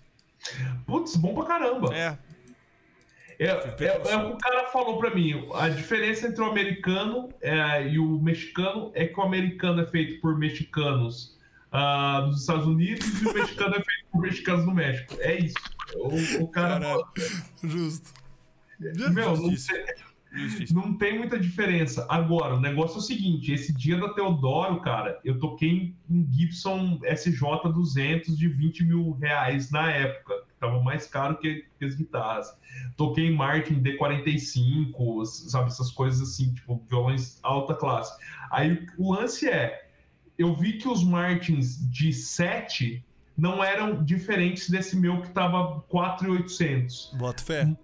Aí, pra eu ter um salto top de um violão pro outro, eu tinha que pegar um Martin de 15. E eu não queria gastar 15. Não, você tá Entendeu? louco. violão, É, cara. não. 15 pau, Não dá, mano. É, é não, há isso, cara. não é para menos mortais isso aí, velho. A- a- os Martins são ah, piores do que os Taylors em termos, de, em termos de construção, de acabamento, primazia de construção. Uhum. O Martin é mais rústico e um violão menos tecnológico. Ele tem é, um tem som- uma chatice da Martin que pra você trocar a porca pinóia da- do, do. do- Se for elétrico, você tem que tirar as cordas, né? Pra trocar Sim. o. Pra trocar a bateria. Sim. Sacanagem, né? É, é, é bem isso, cara. É tipo. E, e ele é mais duro, né? É um violão que ele é- não é tão macio assim. Você, pra tocar 3 horas com 0,12 no Martin, o cara tem que estar Os muito dedinhos calado. al- alterofilista de dedo. Agora esse Blue Reed não, cara. Ele é tranquilo. E eu toco muito mais com ele porque ele tem muito som. E ele Massa. fica entre o Martin e o Taylor. Mais e é um versátil, violão né? Mais versátil. mais versátil. E as guitas, mano? Mano, as guitas. tem um violão de nylon aqui também que tá no, no case, que é o violão da época do Erudito. Eu quase não toco ele, Bota mas é um violão que eu tinha mandado fazer, então acabou tendo um valor sentimental, Sentimental. assim, sabe? Que era na época que eu queria ser concertista e tocar blues. As guitas, cara, eu tenho duas Strato, duas Lespa. O- a- Uma Lespa, é, ela tem um som até meio PRS, assim, que é a primeira.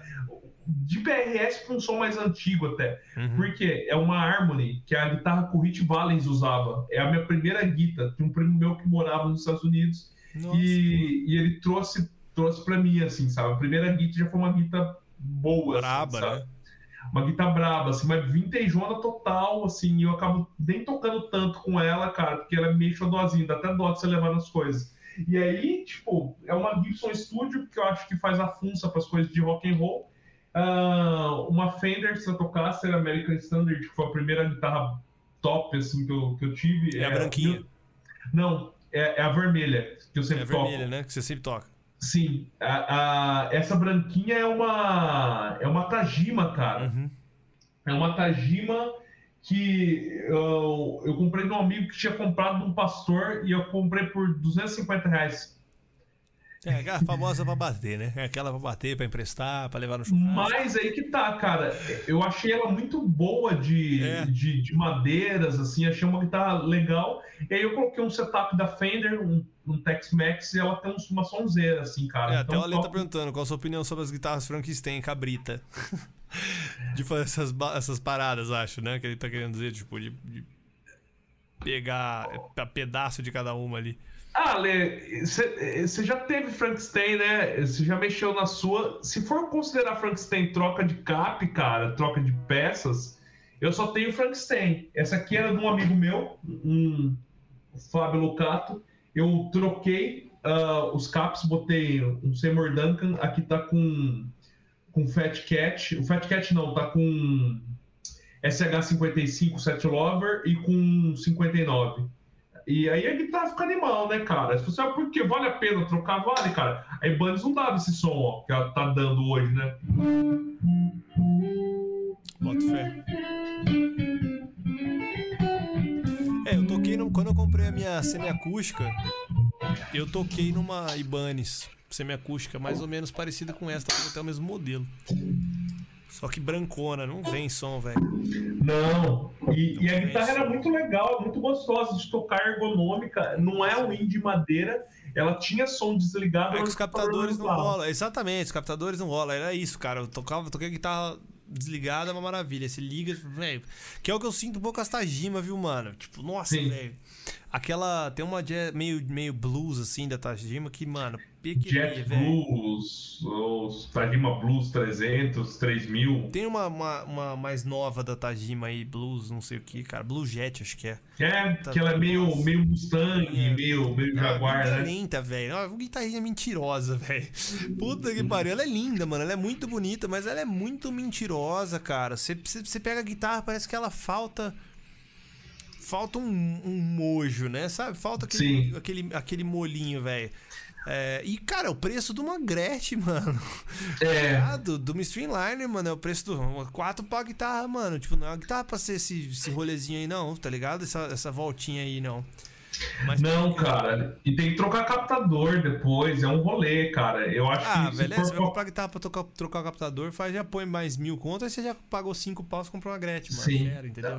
Ó, na época eu paguei 250 na Tajima, cara, e o captador o mais barato da Fender era o, ah, o Tex-Mex, que ele era Sim. mexicano também. E ele hoje deve estar uns 900 conto, mil conto esse captador. Na época ele tava 350. Eu paguei mais caro no captador do que a guita, mas mudou a guita, cara. Virou Toda uma outra guita, né? guita e, É o meu, captador, né, velho? pra mim compensou. Nessa semiacústica também é uma guitarra que eu não tava pensando em desfazer. Então o negócio é, se você quer ter um gastar pouco, procura uma guitarra que tem e, e não tá preocupado com o valor de revenda, porque não é porque você colocou um captador de Ah, 2 mil, é, que os caras vão querer pagar 2 mil a mais na sua guitarra, o cara Fusca com guitarra motor e de Santana continua sendo um Fusca, mano. é, exatamente. Mas se você realmente gostou daquela guitarra e você quer ficar com ela, tipo, Uhum. seja Frankenstein que for, a, a coisa que eu aconselho é troca o captador, coloca o captador bacana, troca as, as peças, tipo tarraxa, coisa que É, ele vai. perguntou aqui, olha, ele perguntou, já trocou ponte? Não, nunca troquei ponte, de Eu nada. Botei uma ponte, cara, de uma Janine. Botei uma ponte Gotô. Gastei dinheiro pra caralho nela, velho. Era um idiota na época, né, também. É. Foi, foi imbecil a troca, mas, cara, a guitarra tem um som legal, velho. Só que, tipo, não acho que foi por causa. Ela já tinha um som legal, tipo, não- sinceramente não acho que a ponte foi responsável por isso. E tem vários estudos dos caras colocando que, mano, é captador, velho. Não tem nada. Não tem outro. Velho, é Sim. captador, mano. Eu acho que o lance da guitarra mais simples de você pegar é, mano, tá tocando. Ela toca legal, ela tá mais ou menos reguladinha. Você sentiu que ela tá desregulada e já tá gostando de tocar, velho? Abraça, paga 50 conto e troca o captador, tá ligado? Agora. É, porque é o captador que vai mandar no som, velho. Não tem jeito. Cara, né? eu vou falar um negócio pra você que é controverso, mas de 50 a 60% do som da guita é o captador. Ah, mas eu tenho uma madeira que foi Não. do, do- da Finlândia, ficou não sei quantos anos embaixo, jacarandá, não sei das coisas. Meu, bota um captador de tonante aí, vê se vai funcionar, entendeu? Não, então, Não tem um rola. vídeo, eu tô falando, tem um vídeo dos caras em Minas Gerais, velho, fizeram. Eles fizeram um robozinho, mano. Olha que brisa dos caras, velho. Até brazuca o vídeo. Eles fizeram um robozinho pra dar uma palhetada igual em todas as guitarras, mano. E eles fizeram, tipo, vários modelos diferentes, assim, e fizeram o robozinho e pegaram a frequência, mano. É idêntica, mano. Só que muda. Idêntico, mano. Idêntico. É a mesma- Só muda as madeiras, o resto das outras coisas são iguais. É, é idêntico, tipo, é muito mítico, velho. É o Sim. captador, mano, porque é o captador que vai dizer se vai mais médio, se vai mais grave, mais agudo, e na real é o que você vai acabar percebendo. Ah, sustain. Puta, o sustain eu acho que aí tem muito mais uma questão do jeito que você toca. Agora, médio, grave e agudo, numa guita, mano, puta, pra você conseguir ouvir um guitarrista falando, mas esse guitarrista ele toca mais, tipo, só no, no bra- na mão, tá ligado? Tipo, sem mexer na elétrica. Porra, velho. Caralho, que ouvido que você tem, né? Porque eu, eu acho impossível, tipo, você É vai ouvir isso, mais cara. na captação, o Tony, que o cara fez. Uma coisa que eu indico fazer pra caramba, velho, é Tony, mano. É fazer as magiazinhas do Tony. Por exemplo, de ter o. Na extrato, eu não sei se a sua é assim, as suas são assim. não, sem Treble Bleed. Puta. Não, não é o Treble Bleed, não, cara. É o. Na verdade, é. O Treble Bleed eu, eu- eu realmente não gosto muito, velho. É você Uhum. fechar o Tony da ponte, do captador da ponte. Ah, sim. Você tem a Ah. opção de fechar o último captador da ponte aqui. A Ah, minha ah. extrato, ela tá com essa parada. A minha extrato, a Fender é assim. Ah, putz, a Fender, cara, é um É, as roller- Fenders, elas são assim, né? A Janine minha não é assim. E, cara, isso me faz falta, velho. Isso é um bagulho que é gostoso, mano. Sai um timbre legal, porque você consegue um timbre mais secão, mais jazz. Você joga no captador da ponte e tira o tone. E tem guita que não, não sei por que cargas d'água os caras não faz isso. Essa Tajima, ela tá com blend, né? Então o último botão dela, ele é um misturador Ah, aí, que, que, que- aí você pode fazer aquela coisa de usar o, o captador da ponte com o do braço, Sei, sabe? sei. Então, é, o último volume dela, então, na verdade, é um blend do, do tanto que tá saindo o último captador, captador da, da Mas ponte. guitarra, som é, é elétrica, né, mano? Você quer mexer no Sim. som da sua guitarra, é elétrica, mano. Você vai ter que fazer essas magias, mano, mudar potenciômetro, essas coisas, mudar esses, esses tipos de brinquedos, né? De Tony mexe isso e tal, porque ponte, ferragem, velho. Honestamente, sei lá, minha experiência também, mano. Isso aí não muda nada, você gasta dinheiro à toa pra caralho. O que muda é a durabilidade da peça, mano. Ela não vai ficar enferrujada, tipo, o aspecto vai ficar mais bonito ali e tal, mas. Ah, Tarraxa eu acho que muda um pouco Tarraxa com relação afinação, né? é, afinação. Então eu acho que é o seguinte, madeiras boas numa guitarra vai influenciar na questão da construção dela ser massa e de ser uma guitarra que é estável, né? Não vai desafinar tanto, vai sofrer menos com variação climática. eu acho que é mais isso, acho que essas coisas talvez sejam mais a construção do que a madeira, né? E, é, a- e a construção ela vai ser mais confortável de você tocar. Então, tipo, É, isso. compensa. Mas, ah, tirando algumas raras exceções, tipo PRS com as private stock, que tem aquelas guitarras de, tipo uma fábula de grana. E que não sei qual é a magia, mas os caras conseguem dar um upgradezinho na guitarra, cara. Tipo, PRS é assim. Mas é elétrica, mano, é eletrônico. Os Sim. caras têm amplificadores incríveis, mano. Os caras são focados em ampli, tipo, também. Então, tipo, é, é isso, mano. Eu acho que é muito uma questão de, tipo, captador e, e elétrica, cara. PRS, eu não sei qual é a magia, cara. Quanto mais cara, melhor. Nunca vi isso, cara. Todas são boas, mas Pode quanto crer. mais caro, melhor. Eu Parece acho que. que é os caps, mano. Captador e essas coisas. As, as Gretsch eu sinto muito isso, velho. Tipo, por exemplo, a Streamline é uma das linhas prim- primeiras, assim, já. Que é a que eu tenho, que é a que eu- o Léo comprou também. Mano, o captador estoque dela que vem com ela é do caralho, velho. Que é o captador Tem som de Gretchen, né? Esse é o Exato, lance. tem a característica, né, do rolê, assim. Não é tipo as, as Tajima da vida, essas coisas, mano. Não, velho, não, não dá, mano. Esse captador não dá, velho. É um bagulho que me tira do sério mesmo. Porque a guitarra às vezes é cara, velho. É, às vezes não vale a pena, né, velho? Tipo, é- é- esse é o ponto legal, assim, que eu, eu sempre senti isso, mano. Até um brother meu, eu mandei pra ele uma mensagem na hora. Ele, eu vi que ele, ele postou: Ah, vai, comprei aqui uma dessas da Tajima. Falei, mano, cancela essa compra, mano. Você Mano, não faça isso, velho. Você tá gastando muita grana numa guita que, cara. Ou toca ela pra ver se você se apaixona, mas ele tá pedindo pelo correio ainda, mano. Eu falei, velho. Nossa, não. A guitarra é bonita, a construção é legal, mas, mano, o som não vem, velho. Você vai ter que gastar mais. Aí vale a pena você. Já que você vai trocar o captador, mano, pega uma guitarra já muito mais simples, entendeu? É que você vê na mão do Mozart Mello, do Cacau Santos, você vê os caras tirando som de pedra, né? Você fala assim, nossa, essa guita deve Então, ser. aí vem o ponto das reviews também. Se você ficar vendo você vê a review do site da Tajima, mano, quem garante que os caras não mexeram nos sons? Quem garante que o cara não, não mexeu, não colocou outro captador na guitarra? Tipo, não tem como saber. Mas, via de regra, o lance é o seguinte: toca o instrumento, cara. Porque mesmo É, assim, tem instrumento que a gente fala assim: ah, isso aqui é um lixo, isso aqui é ruim, isso aqui não presta. Às vezes alguém pega o instrumento e só aquele Se cara consegue encontra, tirar som, cara. Exato, mano, É, tem isso. é, Eu nunca vi isso. Então, às vezes, pode não funcionar para a maioria das pessoas, mas funciona para você. Então, o É, que e eu é. tem aquela lá, nossa, o fulano tem uma guitarra que eu tô aqui, gostou, essa guitarra gostou da hora. Eu tenho isso com violão, com o meu violão, que é um Condor, mano. Sim. Que nem nunca tinha visto o violão da Condor. Inclusive, eu tinha visto baixo. Puta violãozinho show de bola, velho. Show de bola. Tem um amigo de meu bola. que tem uma Giannini que eu gosto muito de tocar com ela, cara. Uma guitarra extremamente difícil de tirar som. É, totalmente uma, uma Diamond vermelha, assim. Tem até uns vídeos tocando com ela, assim. Mas ela é fantástica, cara. Genial, assim. Pra mim, pro meu jeito de Sim. tocar, rola muito, muito fácil, assim. É, tem que tocar. guitarra Ah, tem a história do John Mayer que botou a guitarra. Pediu pra fazer a guitarra, colocou a guitarra no freezer, mano, geladeira por semanas, tá? Porque não gostou. Fez o projeto de cabo a rabo, velho. Não gostou da guitarra, tirou tudo e colocou, mano. Eu coloquei a guitarra na geladeira, velho. Fiquei puto, eu coloquei a guitarra na geladeira. E aí gostou, tá ligado? Tipo, sei lá o que o cara teve. Vai precisar de um choque térmico. Um ponto que eu queria relevar aqui, só levantar de novo, você falou que eu gosto muito da sua, do, do seu approach, assim, também, que a gente viu aí só um comparativo que é interessante, né? Questão de necessidade, eu acho isso muito massa também, porque todo guitarrista já se perde com pedais, já ficou olhando mil vezes mil pedais, querendo resolver a coisa com pedais. E também é uma coisa que eu falei muito pra esse brother. Eu falei, cara, você sabe, você muda. Quando você, ele tem um extrato, você troca o tone, você, você mexe no tone, você mexe na onde você toca, não sei o que. Ele falou, cara, que? Eu falei, mano, então calma, você tá insatisfeito com uma coisa que você não conhece, entendeu? Você não explorou tudo ainda. Então achei muito foda você ter falado isso, assim. É uma coisa difícil de você ir pela necessidade também, porque a tendência é você ir, tipo. Ah, Pelo que as né? pessoas falam, né, cara? E pelo que a galera fala. E outra, cara, um pedal nunca vai resolver o seu problema. Não. Nunca vai ser um pedal que vai resolver seu problema.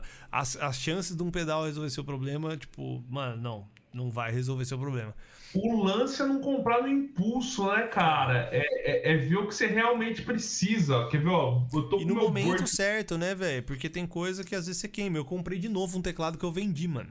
MIDI, porque naquela época, que tá aqui atrás. Eu comprei de novo, o mesmo teclado, velho.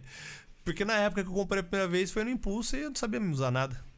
Agora você precisa fazer as produções. Agora tá- eu sei usar, mano. Esse é um ponto. Eu achava que, por exemplo, tocar. Antes de você mostrar seu pedal, mas tipo. Eu usei isso aqui. Eu usava só as teclas, eu não usava nada dos faders. Falei, nossa, porra, tem um monte de fader, um monte de, um monte de knob, velho. De, de knob, na verdade. Tipo, pra que que é isso? Fazendo no PC, depois que eu comecei a fazer as coisas, que eu comprei isso antes de começar a fazer. Eu comprei isso naquela vibe, tipo, ah, eu vou, não faço porque eu não tenho. Aí eu comprei, continuei não fazendo. Tá ligado? É, porque eu comecei a fazer os beats pelo teclado do PC e tocar teclado com o PC. E aí eu comecei a me ligar, eu nunca tinha me ligado muito em sin- sintetizador, né? Quando eu comecei a brincar com os beats, aí eu fui explorar mais sintetizador. E aí eu vi que tem muito comando no sintetizador que você usa os knobs. Que essa é a graça de tocar sintetizador, na verdade. Não é você só achar um timbre e tocar. Tipo, isso não é um sintetizador. Sintetizador é legal você poder tocar as notas, os acordes que você quer e brincar com esses efeitos aqui. Aí fez todo sentido. Aí ontem eu fiquei aqui, velho. Nossa. E os pads também, né, cara? Pra poder fazer as bateras, todas as coisas. Sim, poder sim. Os pads eu cheguei a usar. Os pads eu cheguei a usar, mas é, principalmente essa questão é muito foda. E outra coisa também que eu comecei a brisar que dá pra usar, você colocar algumas coisas aqui nesses nesses knobs da DAW pra facilitar, velho. Por exemplo, eu tô mixando. Eu jogo o volume de todos os canais aqui, velho. Em vez de ficar um por um, pô, mano, ter duas mãos pra mixar é, é- eu senti falta, velho. Eu fiz isso uma vez numa mesa de um estúdio. Cara, é muito gostoso você poder ir tirando coisa e colocando coisa ao mesmo tempo, saca? Porque você consegue sentir muito mais o que você tá fazendo na mix do que você faz uma, depois para, sabe? Você tira, sabe? Você vai brincando um pouco mais. Então isso também foi legal. Sim. Mas, mano, quando eu comprei isso a primeira vez, faz um ano, dois anos atrás, eu não sabia porra nenhuma disso, velho. Eu Cheguei com isso aqui e falei, nossa, é um brinquedo. Não serve pra nada. Mas, porque eu não sabia usar, né? Eu não sabia usar, eu não, eu não precisei e comprei. Eu comprei antes de precisar, tá ligado? Tipo, e aí, mano? Agora eu comprei dessa vez que eu tava fazendo as coisas no teclado do PC. Aí, mano, é, não, é bem zoado. É bem difícil tocar piano no teclado do PC, cara. É impossível, velho. E, é mano, louco. e seu pedal? Mostra seu pedal aí, vamos ver. Ó, o que você tem? O, Que- o board que é tá board? rolando aqui. Não, esse aqui é o que tá atual. Isso muda constantemente. A cada Sim. gig, a cada semana, a cada. Tem muito pedal aqui, cara. Ah, e, e aí o que acontece? É, é claro, muita coisa vai porque você quer ter, porque você acha legal, porque tem gente que Uhum, gosta de ter carro, tem gente que gosta de ter moto, tem gente que gosta de comprar selo, você gosta de comprar pedal. Então tem algumas coisas que até pouco saem de casa, mas eu uso para gravar. E aqui que é o lance, cara? Acaba sendo extremamente funcional, ó. Esse pedal aquele da JHS, Double Barrel, que, que é um tube screamer de um lado, o tube screamer sempre tem um tube screamer no meu board.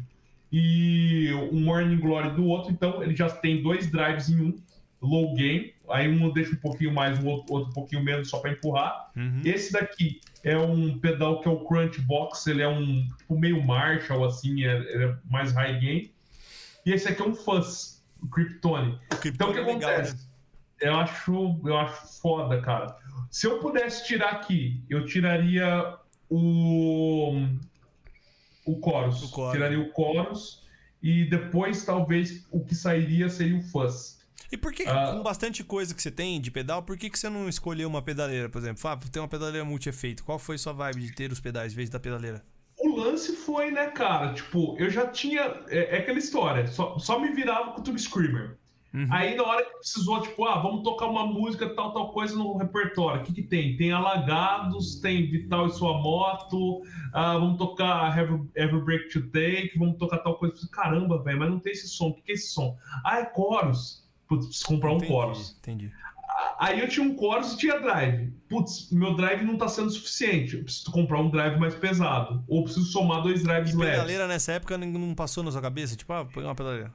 Ah, se for para pensar, né, aí vem a história de você ser velho, né? Porque o que acontece? A galera mais nova tem pedaleira top que tem todas as coisas com processamento foda, Sim, tudo na mão.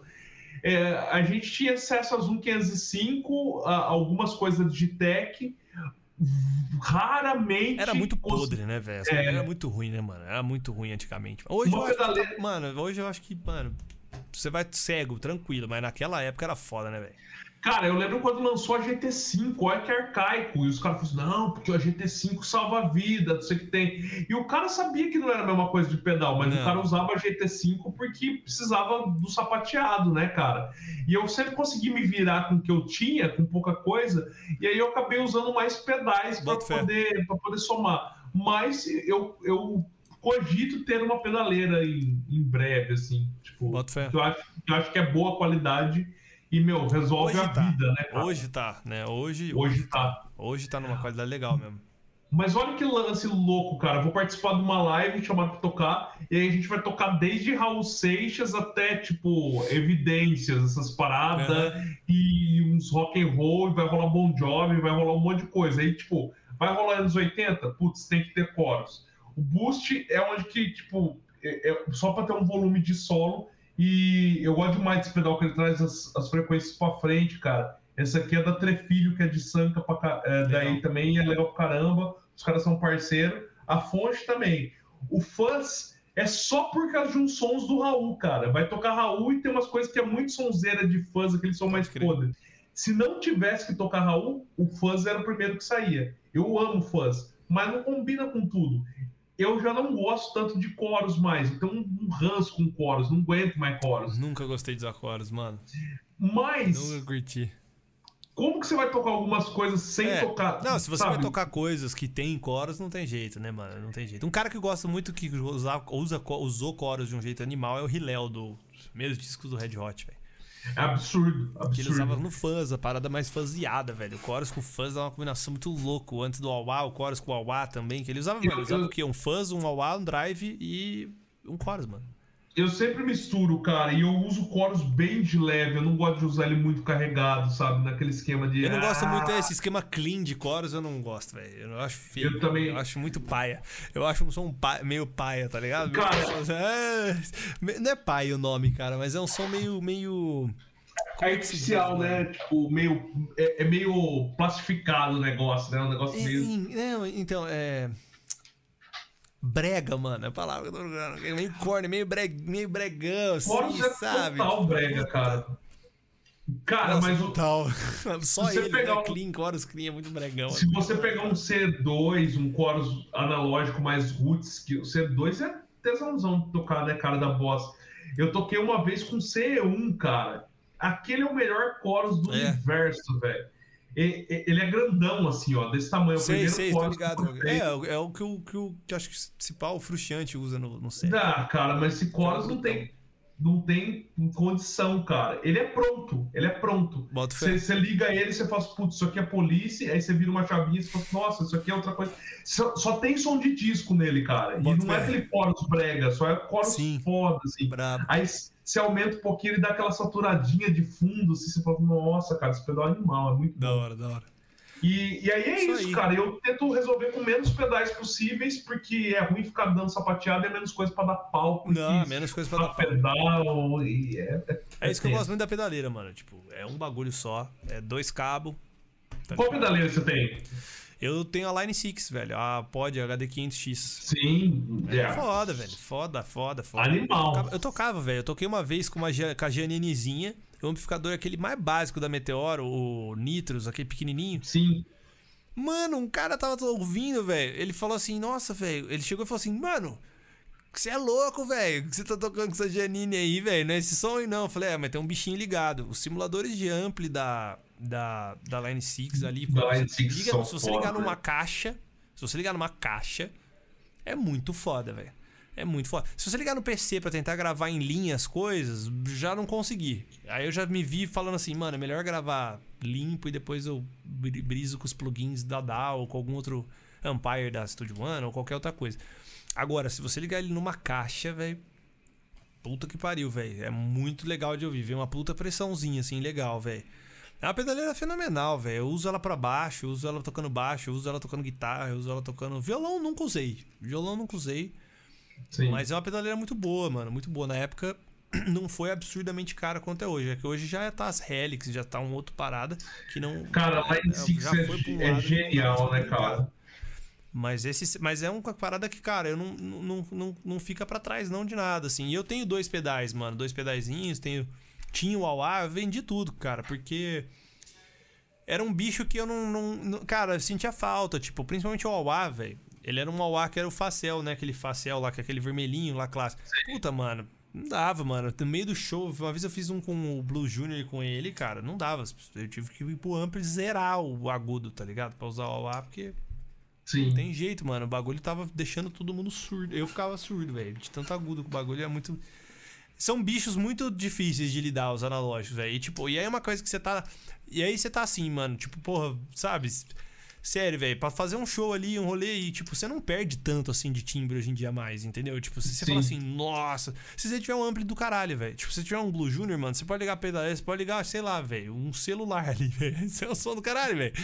Entendeu? Tipo, se você tem um ampli bom, eu penso assim, tipo, você tem um ampli bom, mano, faça o que você quiser, velho. Pedal, pedaleira, vai dar na mesma, velho. Seu ampli é bom, tá ligado? Se você Aí- tocar bem, seu ampli é bom, mano.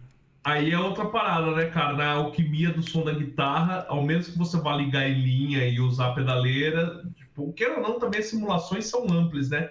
O É. eu já acho que é 60% de tudo. Pra caralho, mano. Total. Daqui- Eu, eu acho muito mais, velho. De boa. Pra mim o ampli é mais, até uns 90, velho. Tipo, do que a guitarra, mano.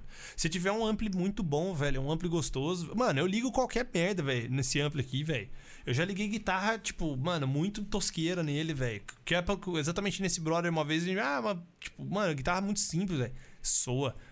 Sai o som, velho, porque o ampli é, mano, é do som que sai do ampli, mano. É Eu vou, eu vou trocar o falante do meu, cara. É uma, um upgrade que eu pretendo fazer. Ainda não decidi qual, mas eu não tô satisfeito com o falante stock dele. Ele, Cara, esse, uh, Tem esse uma pira. ficou fora de casa. Então, mas tem uma pira, velho, que eu vou te falar. Você conhece o Matheus Moron aqui de Sanca?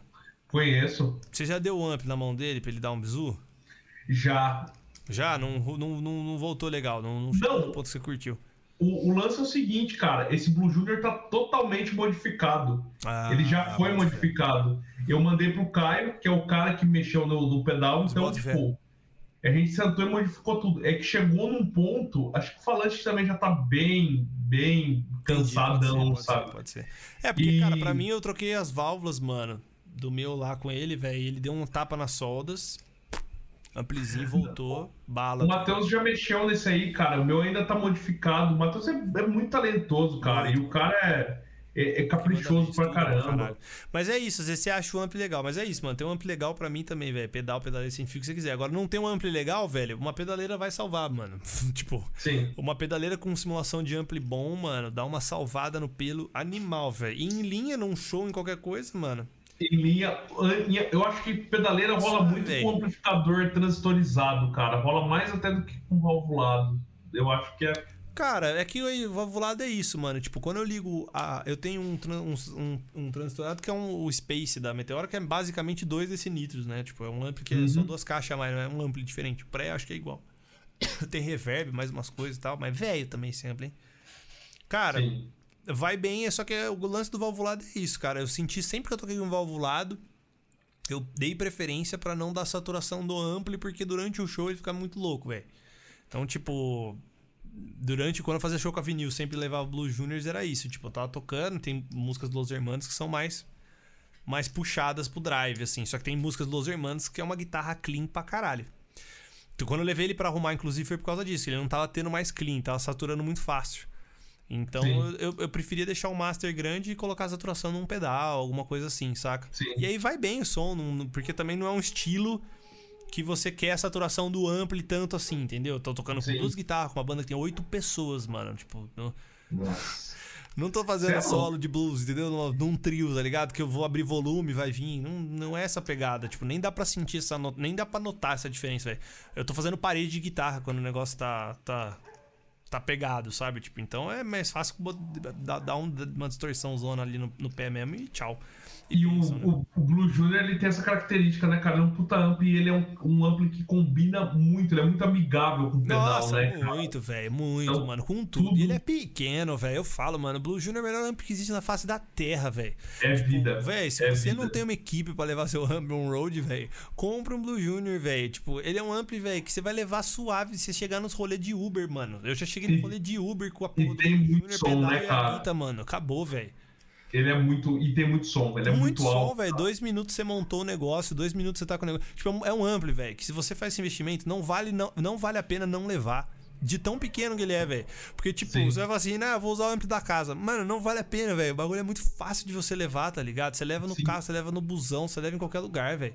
E um puta de um som, e uma puta de um volume, velho. Porque, mano, Já se fiz- você abrir o volume master dele, velho, vem, vem gordura.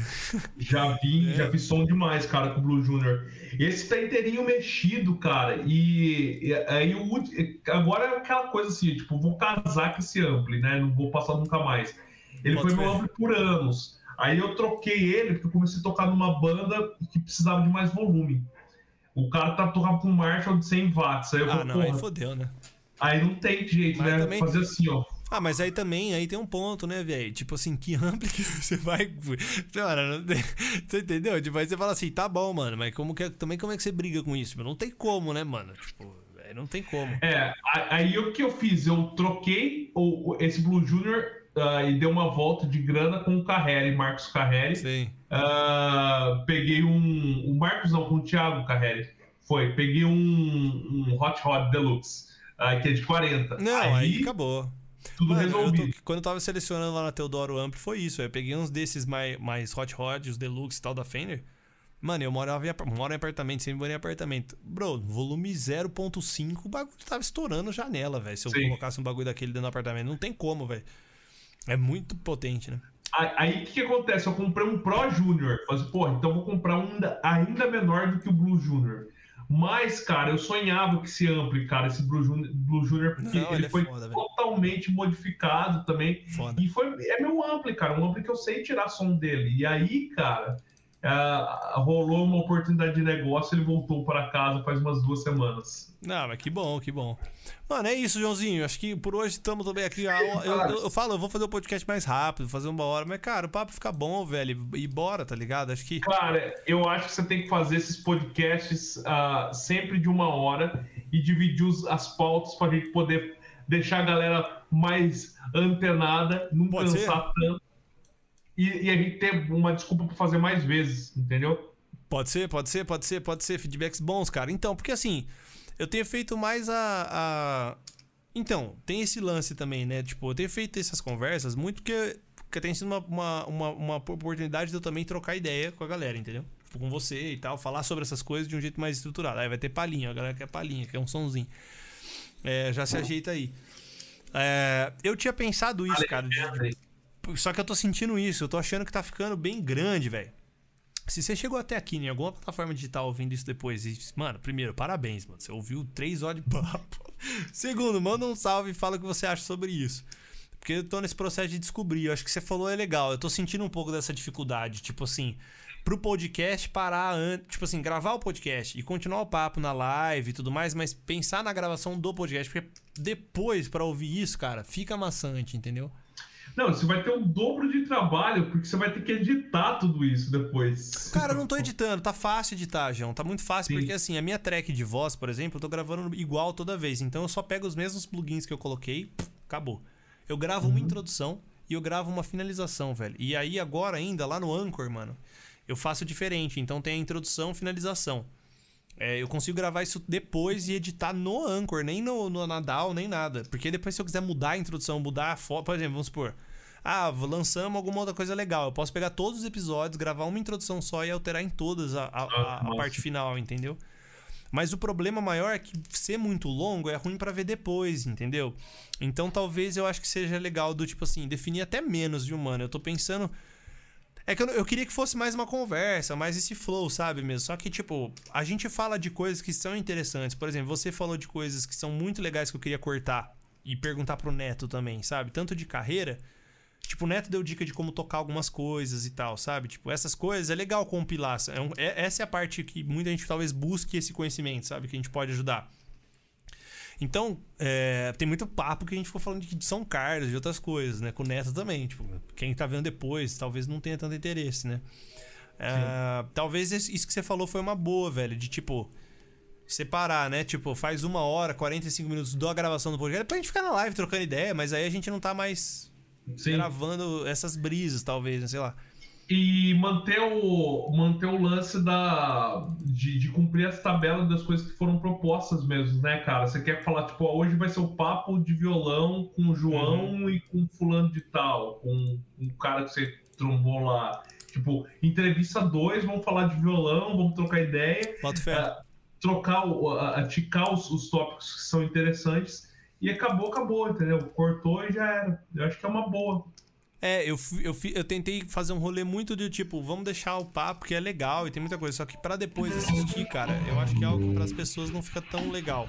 E tipo, tudo bem a gente ter esse papo, entendeu? E tipo, é o que você falou, tudo bem a pessoa ir várias vezes e falar de vários temas diferentes, mas ser mais realmente mais específico pode ser mais maneiro mesmo, cara. Eu vou fazer o seguinte, cara, eu vou testar isso com o Léo.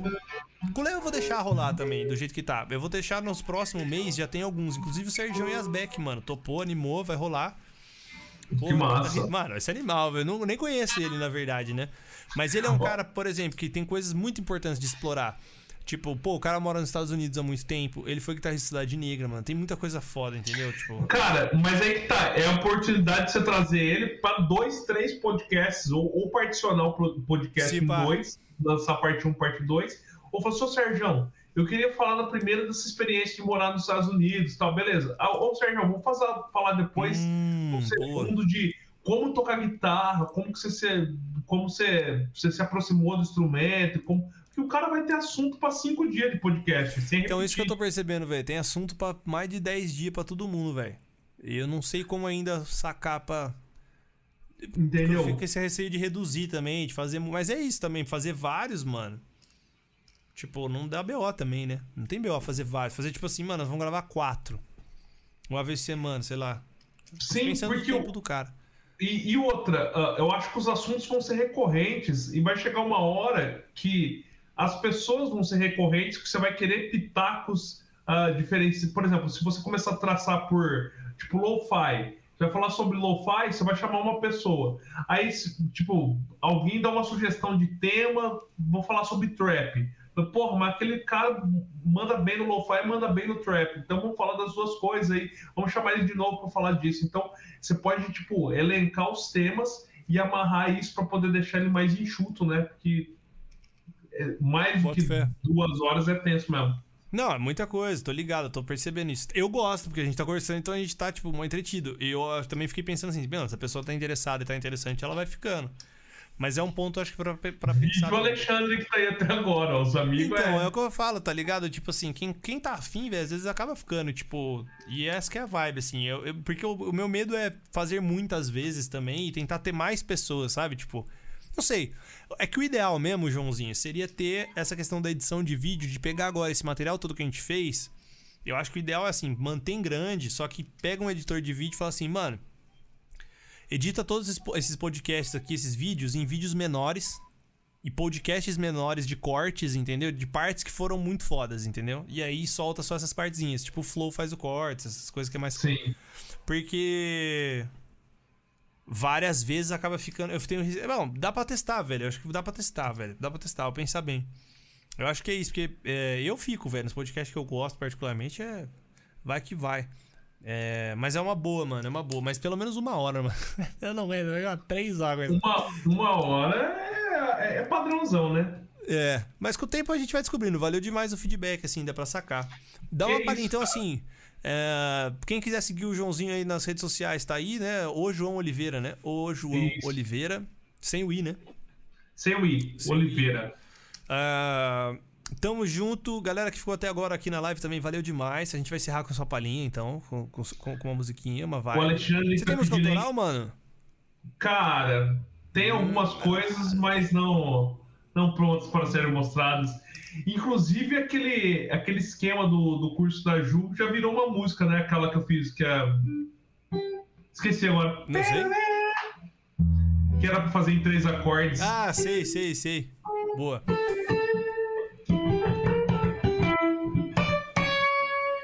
Mas. Seria da hora a gente conseguisse tocar. Imagina se a gente conseguisse tocar junto. Será que dá, mano? Será que fica muito louco?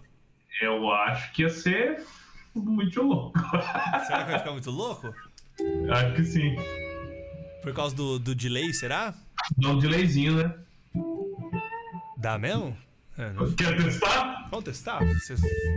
Vamos lá. Já tá aí mesmo, né? Nós já estamos aqui mesmo, a guitarra tá aqui, tá os bagulho aqui, porque o microfone vai tudo igual. né? Faz um sonzinho e a gente vai brincar. Ó, a Gretchen. Piri, piri, piri, piri. Olha lá. Você tá ouvindo aí ou não? Tô, tô ouvindo? Será que dá? Vamos ver. Vou fazer uma base aqui qualquer. Se ficar muito ruim, aí você manda ver. Ó, Vou precisar afinar essa porra aqui. tá meio tom abaixo? Tá meio. To... Ó, o cara, quando ele é brabo, tá ligado? Ele já nem precisa perguntar. Ele já, tipo, dois minutos ele já. Pá.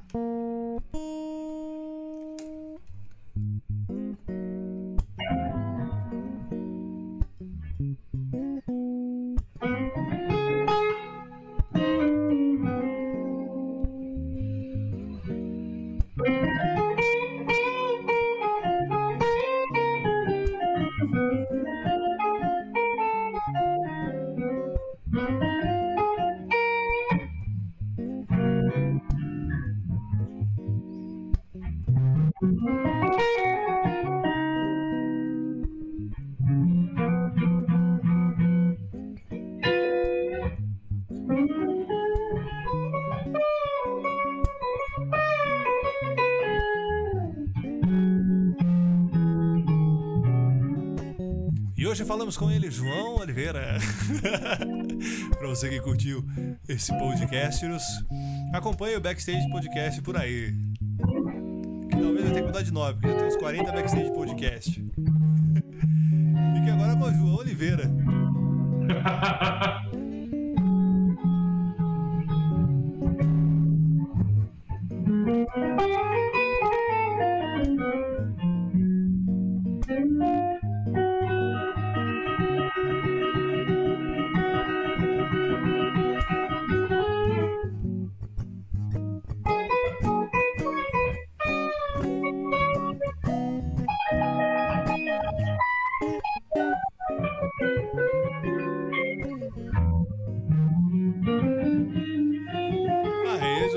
um som. Você tem um sonzinho que você quer fazer seu, solo?